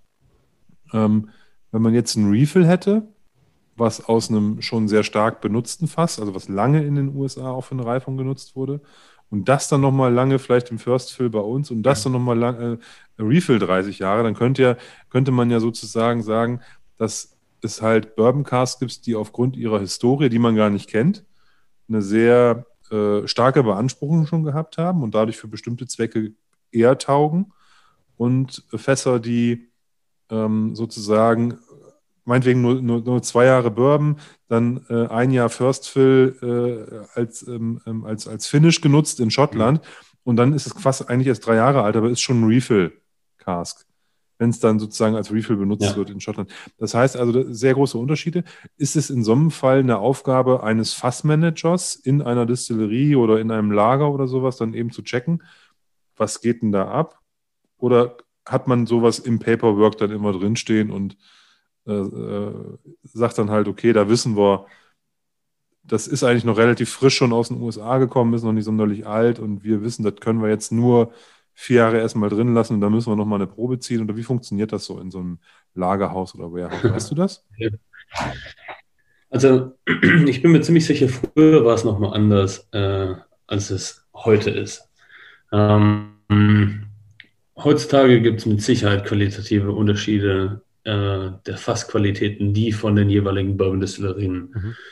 ähm, gekauft werden. Das von Massenproduzenten bis hin zu den härtesten äh, Craft Cooperages, die mit wirklich viel Liebe und viel Geld ähm, einzelne Fässer produzieren.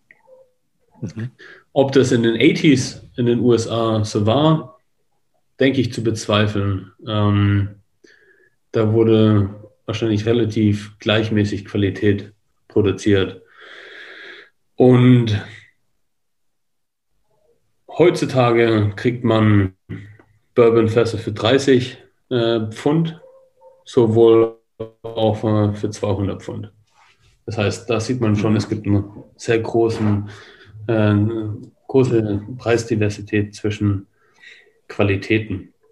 Ja. Ähm, früher in den, in den 80s, ich meine auch in, in Schottland, das war eine riesen Krise damals in den 80s. Die haben mit Sicherheit nicht die, die, die geilsten ähm, Sachen gekauft, aber dadurch, dass es auch weniger Nachfrage gab, ähm, ja, spekulativ auf jeden Fall, aber ein interessanter Punkt. Ähm, und eine eigentliche, eine, eine, schottische Brennerei, die wird äh, bei der Zweitbelegung ähm, 12 bis 18 Jahre wahrscheinlich ihr Deslat darin äh, liegen lassen. Mhm. Das heißt, bei einem Refill-Fass kann man schon davon ausgehen, dass das Fass dann selber ähm, davor schon mal knapp 20 Jahre, 15, 20 Jahre in, in Schottland war. Mhm. Das heißt, das Teil kam wahrscheinlich, äh, wurde wahrscheinlich in den 50ern gebaut. Ja? Sechs Jahre, dann bis es äh, produziert ist. Also das Holz wurde wahrscheinlich in den, in den 50s geerntet, geholzt. Wer weiß. Ja, aber das war, das war ja, glaube ich, ähm, gerade auch so ein bisschen die Sache. Ja. Das könnte ja theoretisch auch viel, viel schneller gehen. Ja, also, dass das, wie gesagt, irgendwie zwei Jahre in, in den USA verwendet wird, dann kommt das nach Schottland und wird das vielleicht für ein Finish verwendet für zwei, drei Monate und dann wäre es ja schon wieder Refill.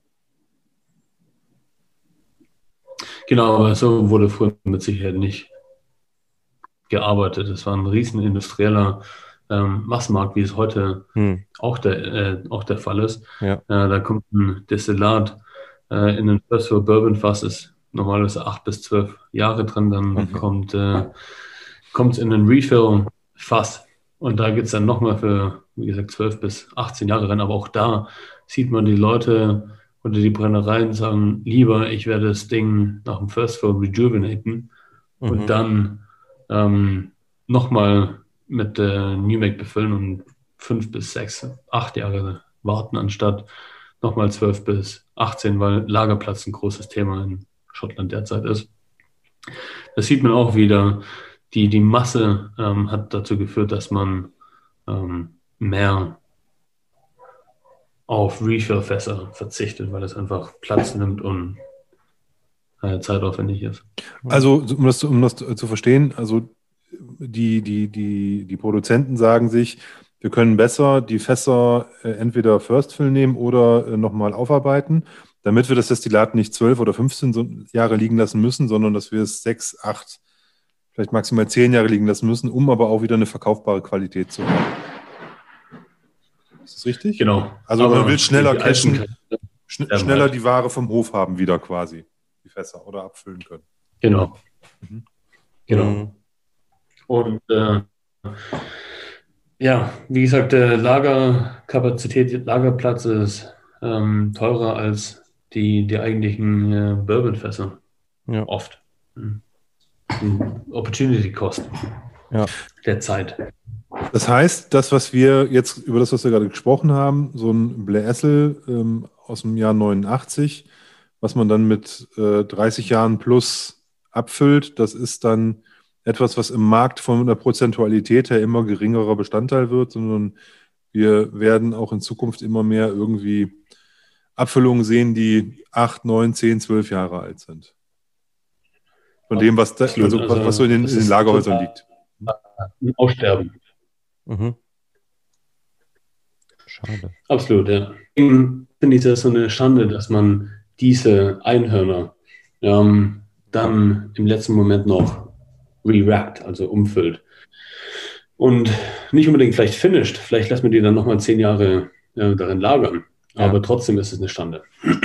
Ja. Wenn ich euch ein Geheimnis verraten darf. Ähm, Hört keiner weiter zu. wir haben Also bei mir gewittert es hier. Ich weiß nicht, ob, ob, ob ihr das hört, aber es Ja. knallt hier so laut, dass ich denke, du willst ein Geheimnis verraten und hier schlägt der Blitz ein. Ja, es war gerade wirklich so, das hat genau gepasst. hat gerade richtig gedonnert. Das schimpft schon jemand, Benedikt. Alles gut, erzähl das Geheimnis. Los. Ähm, ihr seht es jetzt auf der, auf der Kamera. Also es ist sehr helles Zeug. Mhm. Ja. Ja, Also der Benedikt hält gerade ein Sample in die, der Benedikt hält gerade ein Sample in die Kamera und es sieht aus wie klar plus eins. Also ich weiß nicht, wie in Barcelona das Leitungswasser ist. Hier wäre es nicht ganz Leitungswasser, aber es ist ein Tick dunkler. Wie ein heller Weißwein. Und jetzt könnt ihr lesen, was da drauf steht? Springbank Springbank. 94. 1994. Genau. Eieieiei. Ähm, wir waren die Glücklichen, die ähm, bei einer Auktion vor ein paar Monaten Pech hatten, aber dann das Glück hatten, dass der eigentliche Käufer Schwierigkeiten hatte mit dem britischen Zoll und dementsprechend das fast zum zweithöchstbietenden ging. Und das waren wir. Ähm, wir werden dementsprechend das Fass auch zu unseren äh, selben relativ günstigen Einkaufspreisen weitergeben. Wann es der Fall ist, können wir euch noch nicht ganz sagen, ob das jetzt in den nächsten, ob es noch dieses Jahr oder nächstes Jahr auf den Markt kommt. Aber da ist es einer dieser Einhörner, von denen ich spreche. Das Ding ist ein Third, wir vermuten vielleicht sogar ein Fourth Fill Sherry Hogshead, das äh, jetzt die 27 Jahre darin reifen durfte und heute noch ähm, wirklich hell ist. Ja, Mhm. Ähm, ja. da merkt man, da hatte das Fass kaum Einfluss auf den Charakter, aber die ganze Welt weiß, wie außergewöhnlich toll und markant der Springbank Distillery Character ist. Und wir waren begeistert davon, ähm, überhaupt noch was zu finden von Springbank, was so Distillery-driven forward ist, weil die, die Teile sind ja so teuer, die wir nur auch als Kollektiv eine Art Mini-Crowdfunding-Kampagne uns äh, leisten konnten. Mhm. Und äh, ich wette mit dir, neun von zehn Leuten, die äh, ihre Finger auf so ein, an so ein Fass kriegen, würden es wahrscheinlich jetzt noch äh, umfüllen, re-racken, um da ein bisschen Farbe reinzukriegen, weil sie Angst haben, dass der Markt äh, sowas nicht kauft. Mhm. Aber wir sind der Meinung, auf der ganzen Welt verteilt gibt es genügend Leute wie uns oder Serge, Valentin, ähm, die uns dafür hoch und heilig äh, einstufen werden, dass wir so ein ähm, besonderes Fass auf, den Markt bringen, ohne ähm, total rote Farbe. Ja. Ähm, ja, Können wir auf jeden Fall gespannt sein. Ähm, und ja, das ist natürlich was, was, was Seltenes inzwischen, ne, was man sieht. Ähm, ich habe dir gerade auch kurz mein, mein Glas hier ins, ins, ins, äh, in die Kamera gehalten. Das sieht auch relativ hell aus. Ja. Ähm, ähnlich. Ne, ist auch ein, ist auch ein Sherry Butt. Ähm, allerdings ähm, Okay. ein, ein, ein, ein Mordlach. Und ähm, das, ist trotzdem super, ne? Also das kommt wirklich nicht auf die Farbe drauf an. Und ich bin ähm, ehrlich gesagt, und ich glaube Olli auch, äh, wir sind auch beide ähm, Leute, die sehr, sehr gern diese Refill-Fässer mögen. Also ich glaube, mein Lieb, ja, also wenn ich mir aussuchen dürfte, wenn ich einen Whisky hätte und dürfte aussuchen, wo der reinkommt oder was es für ein Fass ist, ähm, dann würde ich immer Refill Sherry sagen. Hätte ich auch, also ähm, das ist so der Charakter, der Absolut. cool ist. Ich hab noch, ich habe mal von einem, von einem, vom, vom Importeur von ähm, Glenn Farkless ein cooles Set bekommen. Da hat man im Endeffekt ähm, First Fill, Fourth Fill und New Make im Vergleich. Im Endeffekt hat man vier Proben, ähm, wie, wie, wie unterschiedlich die aussehen. Natürlich New Make komplett klar, aber das Vorfill-Fass, da sieht man fast überhaupt nicht, dass da irgendwie irgendeine Farbe da ist. Und trotzdem kommt da so viel Charakter ähm, raus und macht einfach so viel Spaß. Und ähm, das ist, glaube ich, ähm, so ein bisschen untergegangen und von daher cool. Ähm, dann auch bei der, bei einem ja, Springbank 94, äh, muss man gar nichts weiter sagen. Du hast gerade selber gegrinst wie ein Honigkuchenpferd, als du das Teil gezeigt hast. Ähm, da können wir auf jeden fall alle gespannt wirklich, sein. Ähm, also mich, schränkt, mich schränkt sowas überhaupt nicht, ne? Also, nee, also diese, diese Farbe. Äh, wir haben da auch in unserem Podcast schon oft drüber geredet, deswegen unsere Hörer wissen das. Wir lieben halt auch, es gab bis vor, bis vor zwei, drei Jahren noch immer von Signatory 20-jährige äh, Refill Hogsheads mit 46% Unchill-Filtered Collection. Ne, das waren immer so 20, 22, mhm. irgendwie sowas in dem Alter. Die waren mit 46% abgefüllt. Und es waren immer relativ klare, helle ja, ähm, blass. Äh, Whiskys, blass halt, ne? aber mega gut. Ne? Und da gibt es irgendwie, keine Ahnung, gab so fünf bis zehn Destillerien, aus denen die sich bedient haben und sowas halt abgefüllt haben. Ja. Fanden, wir, fanden wir immer klasse. Gibt es jetzt, glaube ich, so auch nicht mehr. Jetzt haben die halt alle 10, 12 Jahre in dieser, mhm. in dieser, in dieser Serie von, von, von, von, von ja. Signatory. Ne? Ja, es gibt so wenige Fässer davon noch. Also wenn man sich überlegt, Springbank sel selber hätte äh, allein schon vor 10, 15 Jahren so ein Fass umgefüllt in ein aktiveres Fass. Mhm. Der einzige Grund, warum das so unterm Radar geflogen ist, weil das ist ein Fass, das bis heute noch bei Springbank im Dunnage sitzt und vom Master Distiller äh, observiert wird. Aber weil es im Privatbesitz ist von einer Person ja. ähm, und die Person zum Glück äh, sich nicht dafür entschlossen hat, das in irgendein aktiveres Fass umzufüllen, gibt es einer der wirklich wenigen Fässer, meiner Meinung nach, die überhaupt noch aus den frühen 90ern kommen, wo mhm. äh, Springbank überhaupt ähm, Fässer verkauft hat, bevor es selber, äh, um wieder in die Gänge zu kommen nach der. Schließungszeit in den 80s, ähm, bevor sie es gar nicht mehr nötig hatten, Fässer mhm. zu verkaufen. Das heißt, ich würde behaupten, es gibt ganz wenig Fässer auf der Welt, die überhaupt noch so ein Alter haben, aus der Zeit kommen und dann ja. noch in einem Fass reiften, das äh, den Destilleriecharakter komplett offenbart. Also, ja, ich, ich versuche nur den Leuten äh, zu verdeutlichen, wie wertvoll solche Sachen sind in Form von ähm, Eindrücken. Ja? Ja. Und solche Whiskys sind ja, also Whisky hat ja quasi sowieso nur einen äh, Existenzzweck und das ist gerochen und getrunken zu werden. das hast du sehr gut gesagt. Benedikt, das hast du sehr gut gesagt. Eigentlich müssten wir jetzt aufhören, wir sind aber noch nicht am Ende. war, ähm, wir, wir haben noch gar nicht über eure dritte Abfüllung gesprochen. Und ähm, was ich auch an sich interessant finde, ist nämlich, dass ihr nicht nur Single Malls abfüllt, sondern auch Blends. Ähm, eure erste Abfüllung war ein Blend, eure zweite Abfüllung ein Single Malt und eure dritte Abfüllung war dann wieder ein Blend. Ihr hört es vielleicht alle gar nicht, aber hier draußen ähm, geht gerade die Welt unter und ähm, explodiert gerade der Himmel. ähm, und ähm, der Blend, den ihr als nächstes abgefüllt habt, da kam jetzt, glaube ich, vor einem knappen Monat raus, ungefähr, würde ich sagen, ne? Ende Mai, Anfang Juni, irgend sowas. Und ähm, mhm. der wurde offiziell zumindest 2001 ins Fass gegeben. Ist es richtig? Ganz genau. Ja, das ist auch das offizielle Alter, was auf dem Etikett steht.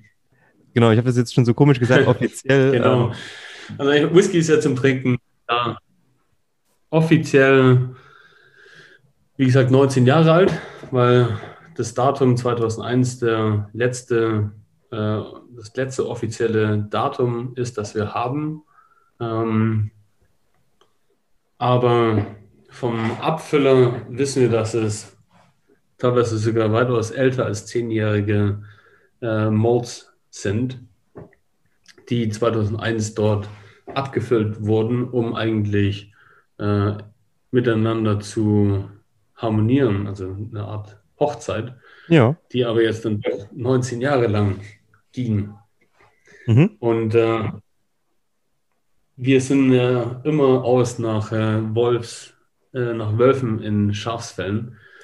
Ähm, dadurch, dass es äh, ein relativ junges Alter hat und äh, ähm, auch die Brennereien oder die Brennerei offiziell nicht anzugeben sind, ist das Zeug ähm, relativ äh, erschwinglich für uns auch gewesen. Und wir mhm. geben es, wie gesagt, gerne immer so an, an andere, an die Flaschenkonsumenten weiter. Und ja, auf jeden Fall freudiges Ding. Ich habe mir vorher gerade was eingeschenkt. Äh, macht ja, jedes Mal Spaß und ist bis, bislang mein absoluter Hauswhisky und ich werde mir davon auch viele Kisten im Keller stellen, dass ich die mein Leben lang das noch trinken kann, weil ich, ich bezweifle, dass ich so schnell nochmal so ein äh, Angebot bekomme. Ja. Den habe ich, hab ich im Übrigen auch schon probiert. Und ich habe all das gefunden, was ich vorhin beschrieben habe mit äh, dem, was einen alten Sherry fast gelagerten Whisky irgendwie ausmacht. Also mhm. diese, diese, diese, diese Ledernoten, Tabaknoten, was Erdiges, was, was, was Kellerartiges irgendwie, ähm, äh, dunkle Früchte, was Schokolade. Also äh, irre komplex auf ganz vielen Ebenen.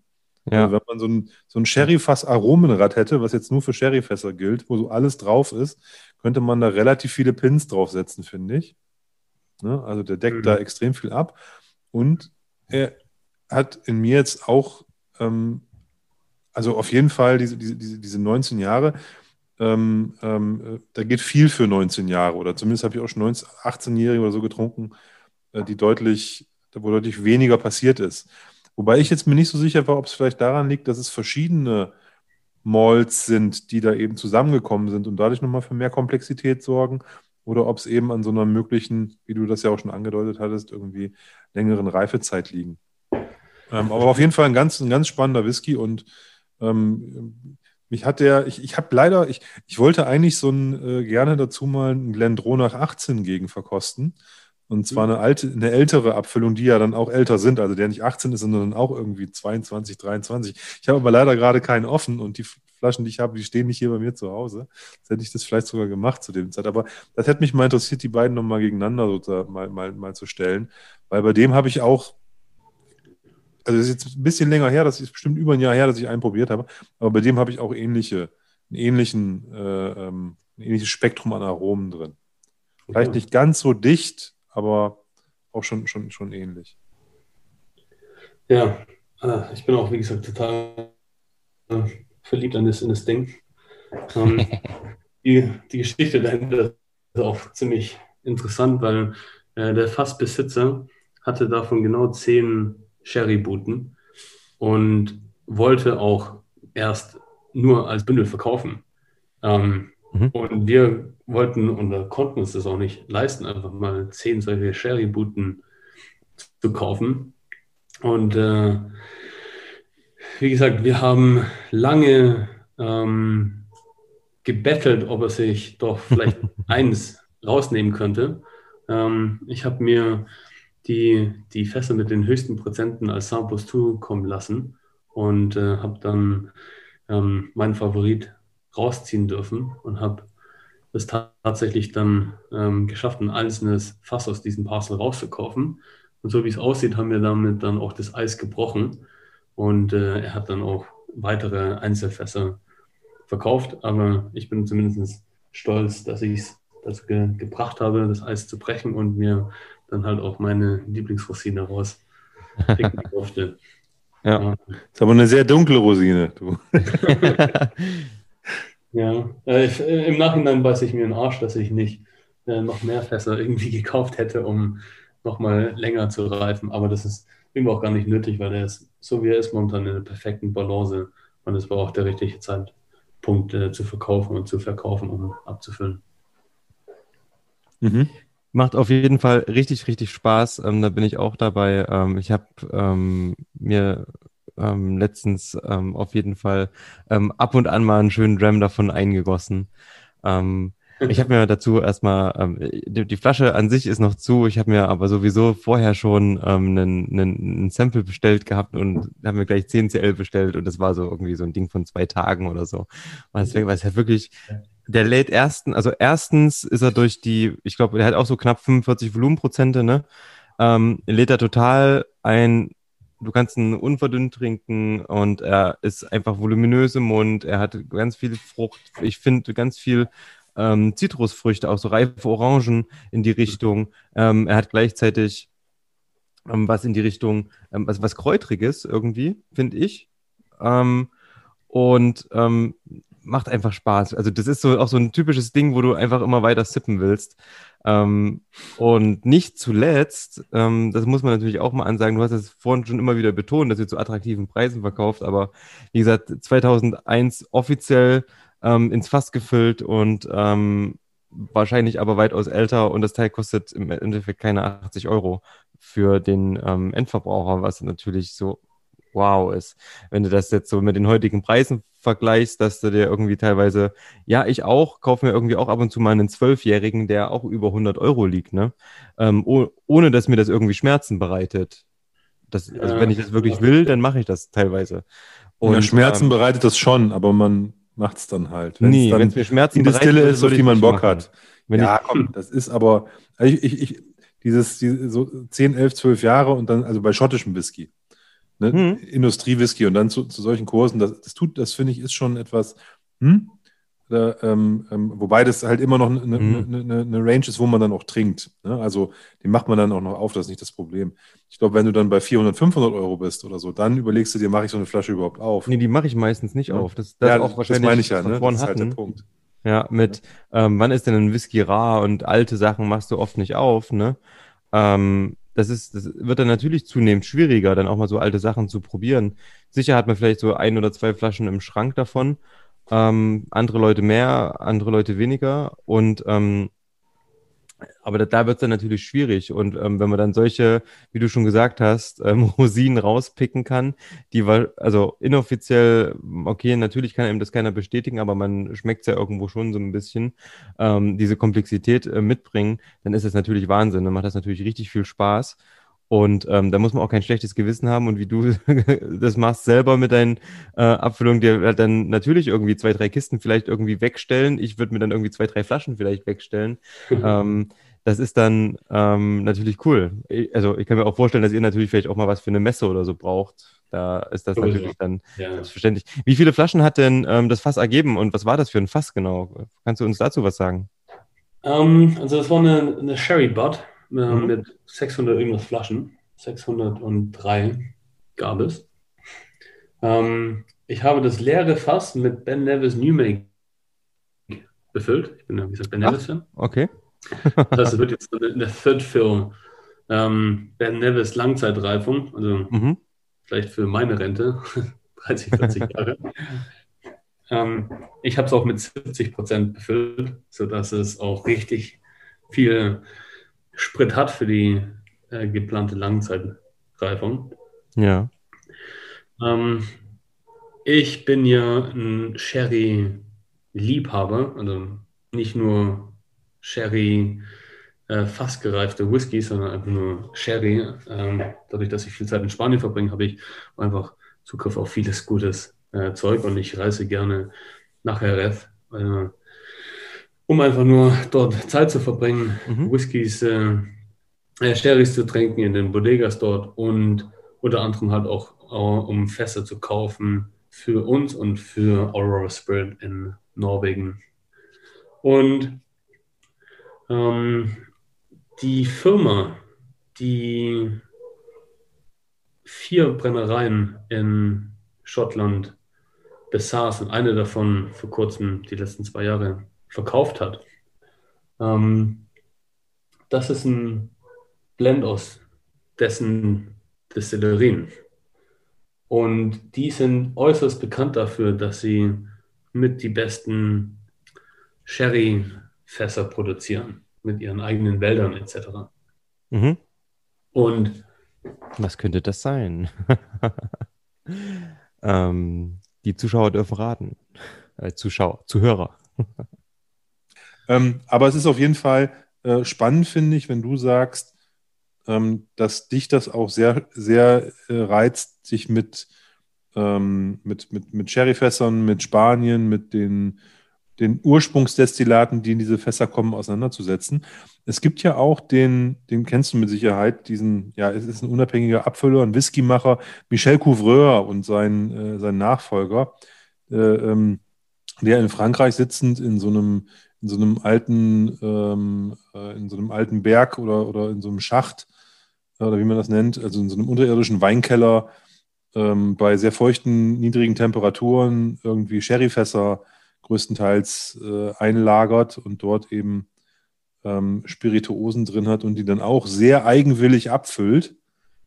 Ähm, oft mit äh, eher, eher niedrigen ähm, Prozenten, also irgendwas so zwischen 42 und 45 auch oder 46 und eben äh, besonderen Wert eben auf Sherryfässer legt. Der sagt allerdings tatsächlich, also die Philosophie von denen ist, wie ich es richtig verstanden habe, das Destillat ist nicht so wichtig, sondern es kommt auf die Fässer an. Also wäre eine Gegenposition zu dir.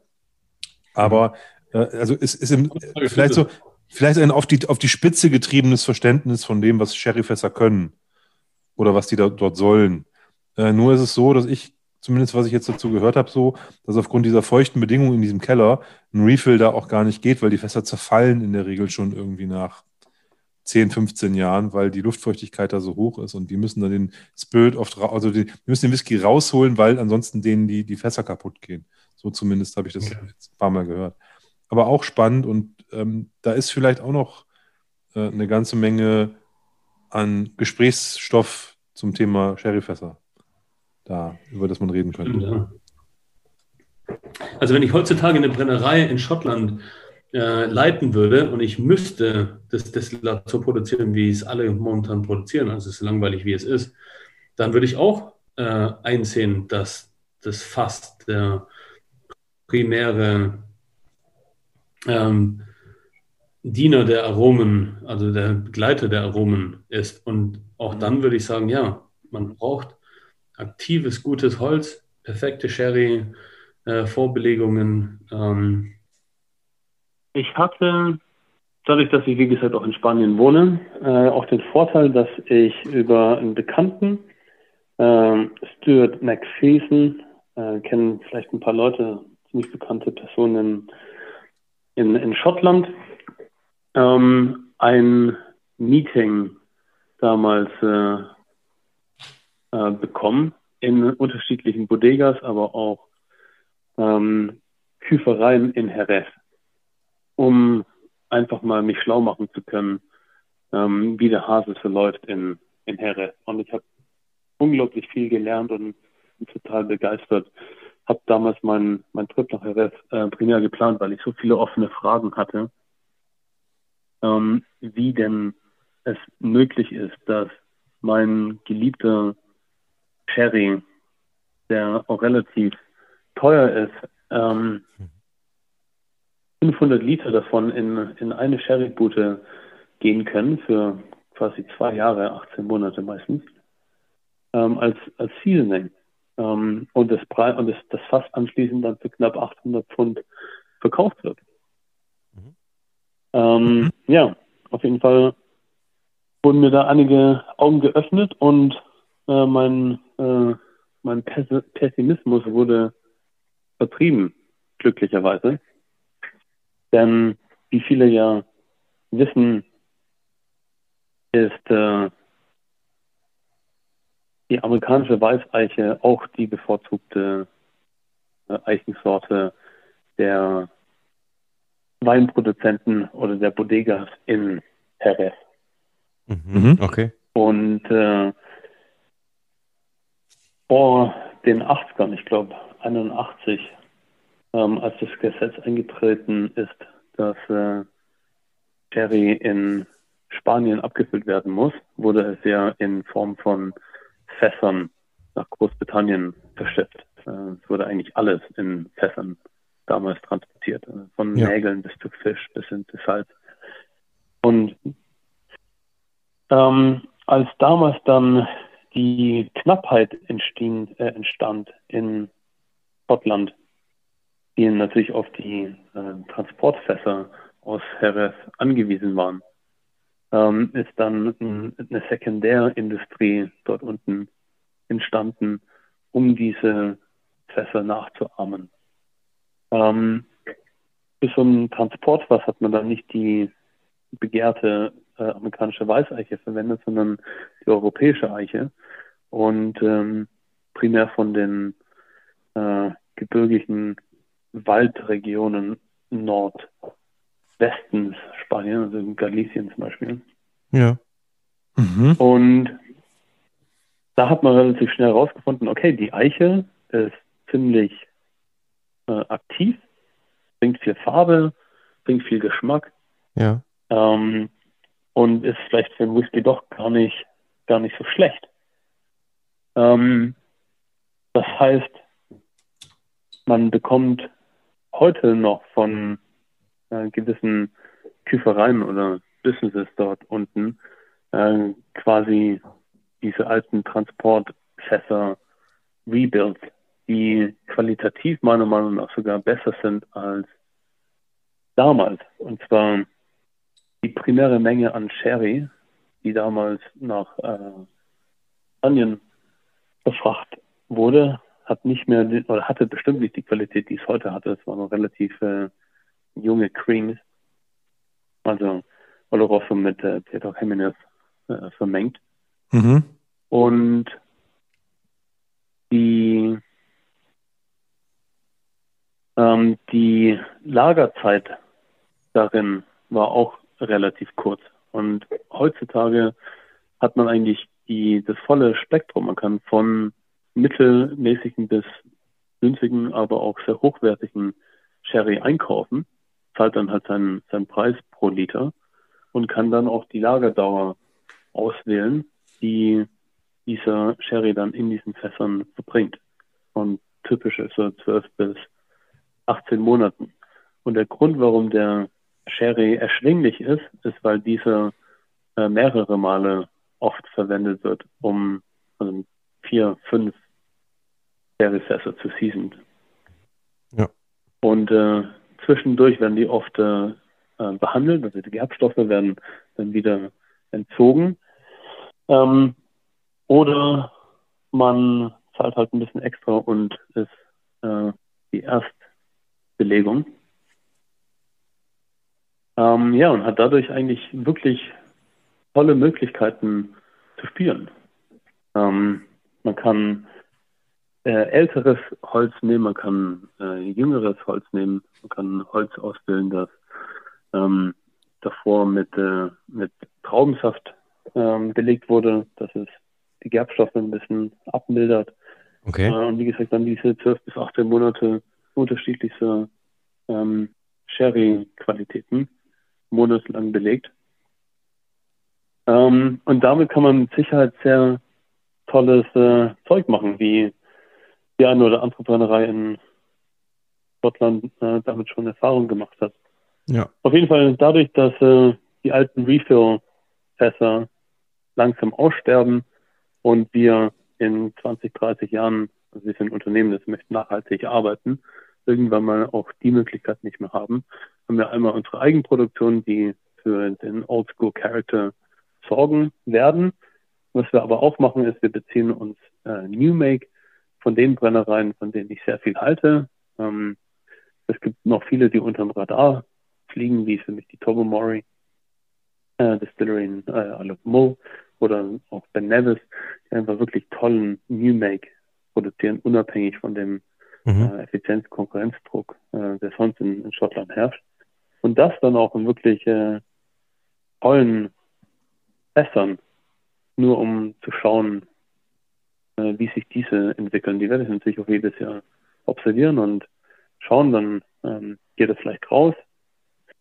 Der Inhalt wird dann in ein etwas ähm, inaktiveres Fass vielleicht umgelegt und dann wird es ein, ein Refill-Fass.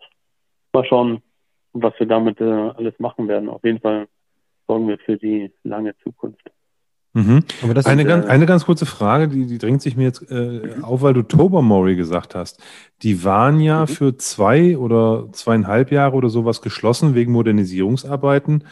Weißt du, ob da bei diesen Moderni- Modernisierungsarbeiten dann auch äh, Dinge getan wurden, die dazu führen, dass wir ein standardisierteres Produkt haben, was massenmarkttauglicher ist? Oder weißt du, dass die es, geschafft haben, diesen, äh, diesen, diesen, diesen, ja doch Character Malt irgendwie zu erhalten? Hast du da Infos schon?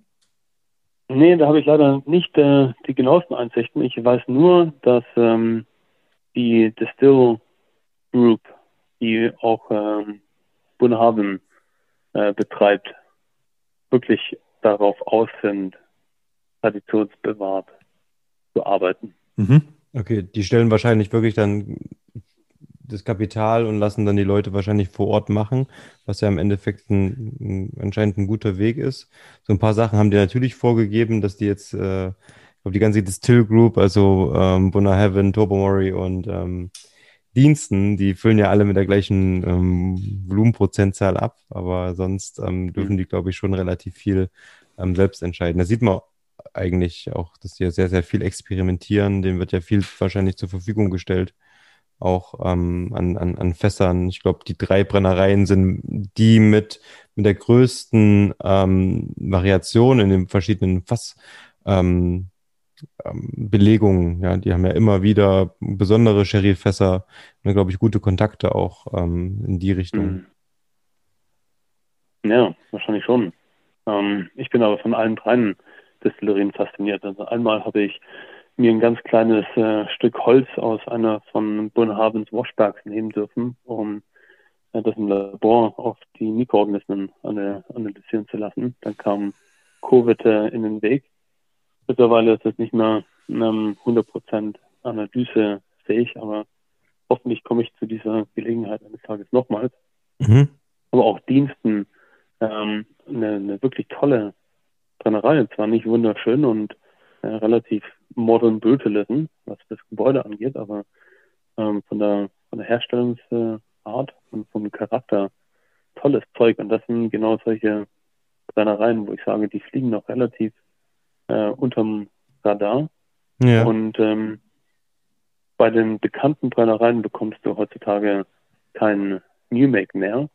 Ja. Ähm, bei Brennereien wie Ben Nevis sind die Wartelisten wirklich lange ähm, und kannst dann auch nur relativ große Mengen äh, einkaufen. Mhm. Die meisten Brennereien haben ja ähm, auf Master Molten etc. angegeben, was ihre Jahreskapazitäten sind, also sagen wir mal drei Millionen Liter. Ähm, wenn diese drei Millionen Liter nicht selber äh, beansprucht werden, dann geht am Ende des Jahres, meistens im Oktober, ähm, die, die offizielle äh, Angabe raus, wie viel Freiliter quasi zur Verfügung stehen. Und dann sind die Leute, die auf Warten, Wartelisten sind, dann in der Lage, sich dort äh, einzuschreiben. Und dann geht man in die nächste Jahresproduktion ein und bekommt dann eine ähm, eine, eine reservierte Menge quasi. Ach so, okay. Das heißt, wie gesagt, bei, bei den großen Bekannten hast du, die, die haben ihre eigene Jahreskapazität ausgeschöpft. Das heißt, ja. dort würdest du nie in der Lage sein, was zu bekommen. Ähm, aber gerade bei Brennereien wie bei, bei, ne bei Nevis sind wir auf der Warteliste, haben wie gesagt dieses Jahr schon ein paar Fässer abgefüllt, machen das nächstes Jahr nochmal und äh, halten unsere Augen offen nach äh, Diamanten, die wirklich toll sind, aber einfach noch nicht so bekannt. Versuchen dort noch unsere, ähm, unsere Menge zu bekommen und auf die Warteliste zu kommen, weil ja. die, die Warte, also die, die Reifezeit unserer Feste sind einfach sehr lange und wer weiß, was in 10, 20 Jahren noch alles beliebt und unbeliebt ist. Da kann man sich nur danach richten, was jetzt voll schmeckt. Ja. Und was Potenzial hat. Also ich denke zum Beispiel, Ben, ja, ben, ben, Nevis wird vielleicht in Zukunft wieder ein bisschen besser verfügbar sein, dadurch, dass ja die Japaner ähm, genau. in Voll drei Jahren nur noch ihr eigenes Zeug abfüllen dürfen. Die haben jetzt diese Karenzzeit irgendwie von drei Jahren, ne? Ähm, und dürfen jetzt nun keinen Ben Nevis mehr in ihren ähm, Nika from the Barrel reinschmeißen. Ähm, ja, dürfen sie schon. Sie dürfen nur nicht draufschreiben, dass es japanischer ja, Whisky ist. Ne? Genau. Genau. Ja. Dann Ganz genau. Ja, ich denke, das in andere Produkte oder es wird halt ein bisschen wieder. Das wäre ja schön. Ja, ich vermute es aber ehrlich gesagt nicht. Ich denke, Mika von The Barrel wird sich weiterhin gut verkaufen, auch wenn da nicht draufsteht, Product of Japan oder Japanese Whisky. Ja. Und ähm, abgesehen davon, es gibt wirklich lange Wartelisten für Ben Nevis, also ja, die werden so oder so immer ähm, ihre Jahreskapazität erreichen. Mhm. Ja, yes. auf jeden Fall, wir, wir schauen uns äh, auf dem Fastmarkt immer mal wieder um. Was gibt es denn jetzt für tolle ähm, Feste, die uns angeboten werden? Ja. Ähm, wir haben keinen Druck, irgendwas zu kaufen oder abfüllen zu müssen. Äh, wie gesagt, wir halten die Augen offen, wenn uns was Tolles über den Weg läuft, läuft und das äh, vielleicht erst 12 oder 18 Jahre alt ist.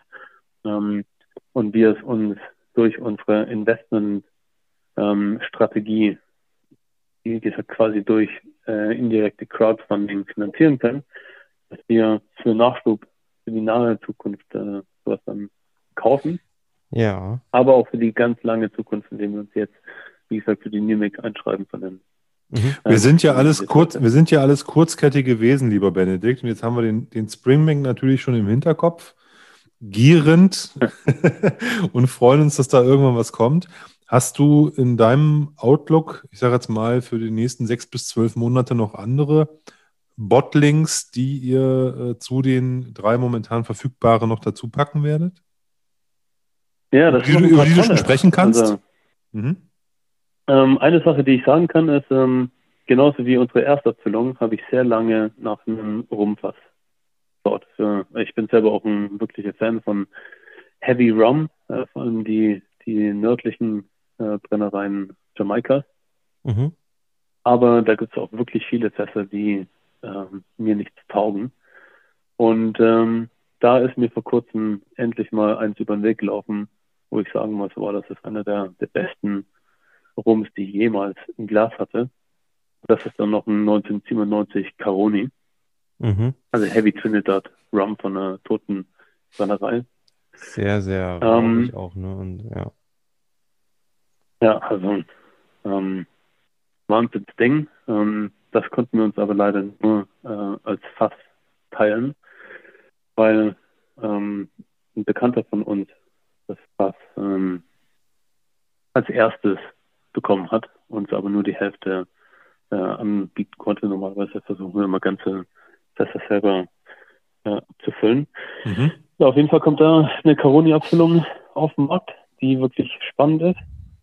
Cool. Ähm, wir haben ein ziemlich interessantes Ding aus äh, Frankreich, also aus der Cognac-Region. Äh, auch ein Early Landed Product äh, in einem Refill Sherry Fass, ähm, das wir ergattern konnten. Das ist dann auch wieder so ein Ding, dadurch, dass wir die Namensrechte Cognac nicht haben und nur ähm, Grand Champagne Cognac, äh, also sorry, Cognac nicht erwähnt ist, sondern nur Grand Champagne äh, Early Landed Brandy, ähm, ist es dementsprechend auch erschwinglich für, für äh, euch Zuhörer und, und unser, unseren Markt. Mhm. Äh, wir versuchen, ja, und, und äh, jetzt am 5. August füllen wir unseren 1999 Mordlach ab, in einem Refill Hawkset. Auch ein ganz äh, spannendes Teil. Das wird unser nächster Release sein. Also für, für Mordlachs würde ich zum Pesketarier werden. oh, geil. Nein, Mordlach, Mordlach ist wirklich, glaube ich, so äh, eine unserer Lieblingsdestillerien, die wir auch immer wieder hier äh, im, im, im, Podcast auch, auch sporten und probieren. Und äh, von das freut mich ja riesig. Klasse. Also habe ich nicht gewusst. Ähm, freut mich sehr. Ähm, da bin ich mal sehr gespannt drauf. Sag nochmal das Jahr. Wann, ja, wann war der destilliert? Auch, ne? 1999. Mhm. Also bei, bei Mordlach ist es auch so, dass die Preise absolut horrende sind. Äh, ja. Dank dieser blöden Game of Thrones äh, Diageo-Aktion äh, ist ganz Asien spitz auf Mordlach. Und wir äh, Nerds, die die Brennerei schon davor liebten, ähm, kommen jetzt ins Leiden. Mhm. Und äh, abgesehen davon, dass die Preise absolut viel zu teuer sind, ähm, bin ich auch ziemlich picky. Das heißt, als ich dann äh, ein relativ günstiges Mordloch bekommen habe, das dann zudem auch noch absolut spitze war, ähm, habe ich für uns alle zugegriffen. jetzt, mal, jetzt mal ohne Flachs, kriegt man überhaupt so einfach einen 20-, 22-jährigen Mordlach? Nein. Da gibt es ja mit nee, Sicherheit nicht viel am Markt, oder? Schwierig.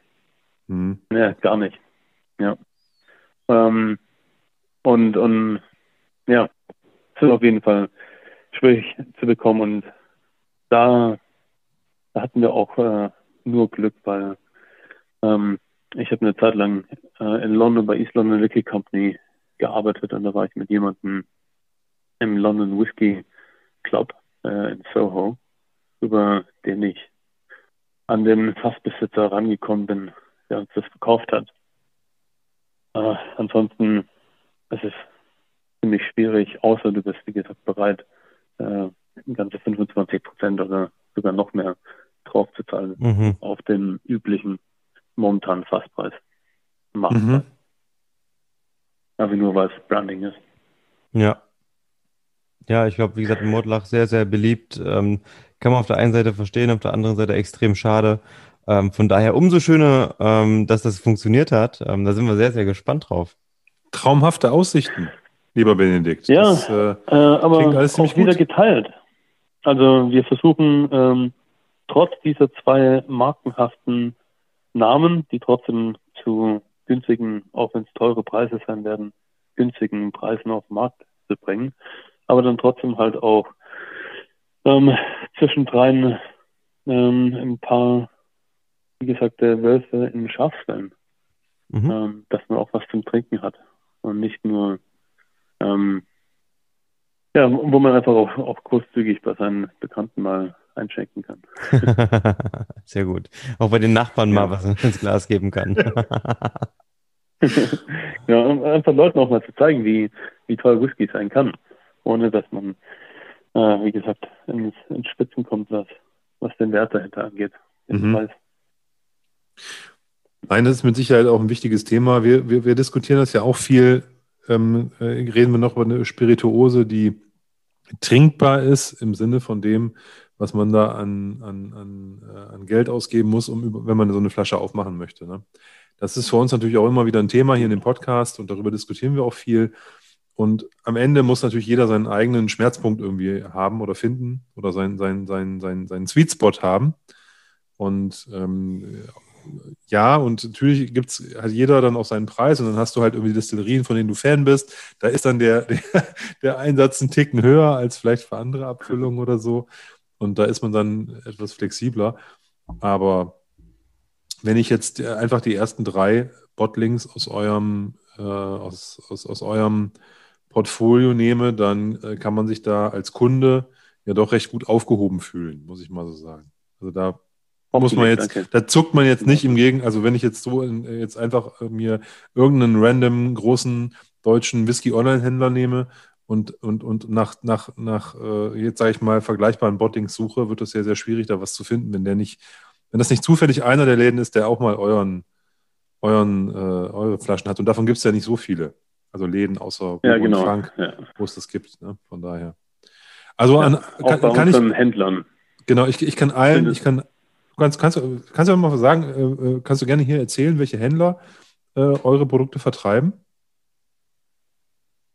Ja, also auch bei unseren Händlern arbeiten wir ähm, sehr beziehungsorientiert. Also wir wollen wirklich über die nächsten Dekaden sehr nachhaltig arbeiten.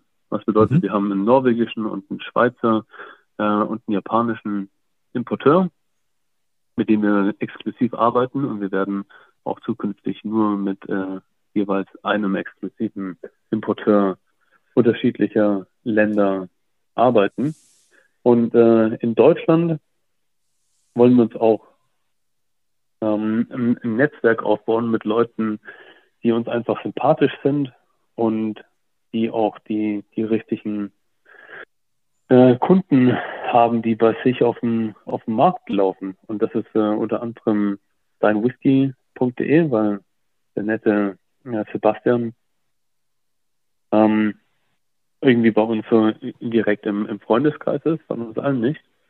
Ähm, dann äh, der, der Whisky Maniac ähm, und wir selber. Mhm. Äh, kommen vielleicht äh, zukünftig noch äh, ein, zwei hinzu, aber auch das werden wir relativ äh, klein halten, weil unsere, unsere Abfüllungen, bis auf wenn es äh, mal ähm, in Tiny Batches mit zwei, drei, vier Fässern, Mhm. dann werden es doch eher Einzelfassabfüllungen sein, wo man dann seit 100 bis 200 Flaschen, maximal so 300 rausbekommt. Äh, wenn man dann auch noch mit äh, anderen Ländern und Importeuren arbeitet, dann braucht man nicht äh, viele Leute in, in Deutschland, die für einen auch den Vertrieb machen. Ja, auch das können wir dann relativ klein und fein halten und Mhm. beziehungsintensiv. Also jeder dieser Händler bekommt dann mit uns äh, ein Introduction Tasting, wo wir ähm, drüber reden, äh, und einfach intensiv äh, kommunizieren, was dahinter steckt. Das klingt super. WeWantFunk.com für alle unsere Hörer. Ich glaube, wir haben sogar noch äh, einen, einen Rabattcode, der den Namen unseres Podcasts trägt, oder? Oh ja, genau. Also für alle, die da draußen zuhören, ähm, wenn ihr Lust habt, schaut immer auf der Website vorbei. Und zwar, Olli hat es gerade schon gesagt, wewantfunk.com ähm, und gebt beim Auschecken einfach mal den Code DRAMGOOD ein. Da werden euch ein paar Prozente der Gesamtrechnung abgezogen und ihr dürft mal von den wirklich, wirklich super leckeren ähm, bisherigen Abfüllungen probieren. Ähm, kann ich wirklich selbst auch nur empfehlen, ohne jetzt hier großartig Werbung machen zu wollen. Das Gute ist, lieber, lieber Benedikt, wir sagen das immer erst am Ende oder zum, zum Ende oder nach längerer Zeit äh, unseres Podcasts solche Dinge. Äh, äh, A, damit wir natürlich äh, sozusagen auch sicherstellen können, dass die Menschen ein bisschen zuhören. Äh, aber B, auch, auch natürlich äh, für, für, dich wichtig. Das heißt, äh, wenn, da, wenn, da, wenn da Leute auch was bestellen über diesen, über diesen Code, dann kann der natürlich auch irgendwie weitergereicht werden. Aber vom Prinzip her haben sich die Leute dann haben auch ein bisschen was erfahren zu, zu Spheric genau. Spirits und zu We Want Funk. Ne, und haben auch da das ganze Storyboard von dir ähm, äh, auch mitgenommen. Und ich glaube, das ist ein ganz, ganz wichtiger Bestandteil auch eures, eurer, ähm, äh, eurer, eurer Independent Bottlings, ähm, äh, aber auch eben von dem, was ihr ansonsten noch so treibt, an eigenen äh, Brennereien, also an dem, was ihr selber brennt, irgendwie bei, äh, du hast ja gesagt, Kuckucksartig, ne? ich würde es eher so symbioseartig irgendwie. Äh, und ähm, haben wir letztes Mal schon gehabt. Äh, aber auch das Obstler-Thema. Ich kann auch das nochmal, wer mal Bock auf einen wirklich, wirklich fantastischen äh, Obstler hat, der dem sei angeraten, da mal bei We Want Funk zu gucken. Ich habe mir da auch ein paar Flaschen bestellt. Äh, ist eher so im, im, im Bereich von äh, probenartigen Größen, aber das ist auch völlig fein da. Ähm, da steht auch zu jeder, zu jeder Abfüllung eine kleine Geschichte, äh, wie viel Tonnen, äh, also nicht wie viel Tonnen, aber wie viel Kilogramm äh, ähm, Obst dort für das Herstellen von einem Liter äh, ähm, diese, diese, diese, diese Abfüllung dann ähm, waren, dort, ja. dort geerntet werden musste und so weiter und so. Also wirklich interessant, äh, fand ich super cool und das macht natürlich auch viel mehr Spaß, dann sowas zu probieren, wenn man dann so ein bisschen Background-Story auch dazu hat. Ja, alles in kleinen äh, Obstbrennern, die maximal 300 Liter im Jahr produzieren dürfen. Ähm, und wir haben ja Tausende davon in Deutschland und mhm. tolle Menschen. Ja. Das macht super Spaß, also auch das zu sehen. Ich habe letztens, ähm, hat Olli so eine kleine Flasche, hatte ich dir, glaube ich, geschickt, ne, so ähm, Marille probiert. Ähm, kommt einfach wahnsinnig viel ähm, aus dem Glas und macht einfach wahnsinnig viel Spaß. Von daher auch für euch da draußen, probiert es mal aus. Ähm, ich glaube, ich habe zuvor noch nie einen unabhängigen Abfüller für Obstbrände ähm, gesehen. Von daher auch was Besonderes. ähm, an dieser Stelle, lieber Benedikt, vielen, vielen Dank dass du einmal mehr ja, Gast danke. bei uns warst. Und ich denke trotzdem immer noch, dass es ähm, sicher nicht das letzte Mal gewesen ist. Ähm, es wird sicher immer wieder ein paar Ansatzpunkte geben, wo wir uns mal wieder ähm, zusammensetzen werden. Und ähm, für heute dann trotzdem erstmal ähm, einen kleinen Cut. Und ähm, es hat richtig Spaß gemacht, es war wieder hochinteressant, ähm, ein paar Einblicke diesmal mhm. in die Welt der unabhängigen Abfüller zu bekommen. Vielen Dank, dass du dir die Zeit genommen hast und ähm, auch an euch da draußen. Macht's gut, bis bald. Oh, vielen Dank für die tollen Worte noch. Nochmals äh, danke hier Gast gewesen zu sein und äh, hoffentlich auf, äh, auf nächstes Mal. Das ist äh, das auf jeden Fall. Und da würde ich jetzt auch mal gleich zwei Wegmarken schon mal in den, in den Ring werfen. Das eine wäre das Eintrudeln der Mescal-Abfüllung. Ich finde, dann sollten wir uns auf jeden Fall. der Olli, der ich. Sehr gut. Dann müssen, nee, nee, dann müssen wir uns wirklich diesem Thema einmal äh, hm. widmen. Aber das mache ich erst, wenn ich eine Flasche hier und offen habe. Und dann, äh, ja. wenn du, wenn du ja. dann noch in Barcelona oder sonst wo weilen solltest und wir das, wir das virtuell nur hinbekommen, dann äh, auf jeden Fall mit äh, einem mit einem einer Live-Verkostung. Das ist das erste, äh, äh sag ich mal, wo wir wo wir äh, auf jeden Fall wieder in dem Format äh, Dram Good zusammenfinden werden. Und das zweite wäre natürlich, wenn du mal in Leipzig bist und wir die Chance haben, äh, gemeinsam einfach mal uns in eine Bar zu setzen oder sowas und uns am, am echten Tresen äh, persönlich kennenlernen, ein bisschen was trinken und dann einfach ein bisschen ratschen und quatschen und daraus auch eine Folge machen. Haben wir schon mal gemacht in der Rorschach-Bar, mach unser, unser äh, Tims Lieblingscocktailbar in Leipzig. Ich kann es von mir gar nicht sagen, weil ich jetzt nicht Hm. so der Cock Cocktailspezialist bin. Noch nicht. Aber da haben wir auch schon eine Folge gemacht. Und äh, das würden wir dann, sowas Ah. in der Art, da würden wir uns freuen, das auch mit dir dann äh, zu machen, wenn du das nächste Mal in Leipzig bist. Sehr gerne. Das, das müssen wir alles angehen. Perfekt. Dann, Thomas, liebe, Dankeschön. liebe Hörer, ähm, äh, danke, dass ihr äh, uns, uns äh, da äh, begleitet habt, wieder mal in diesen, in diesen äh, Sphären des Spirits. Äh, ganz spannend heute wieder. Äh, ähm, ich bin, ich bin, bin begeistert. Wir haben so ein paar Issues zwischendurch gehabt mit dem Internet, weil in Leipzig Gewitter, in Barcelona Gewitter, wo der Benedikt sitzt und ähm, äh, ihr habt ja mit Sicherheit gemerkt, wir haben so ein paar Mal geswitcht. Ich, wir hoffen trotzdem, dass es eine mega spannende Folge für euch war und wir wünschen euch eine gute Zeit. Bis zum nächsten Mal. Bye, bye. Bye. Tschüss.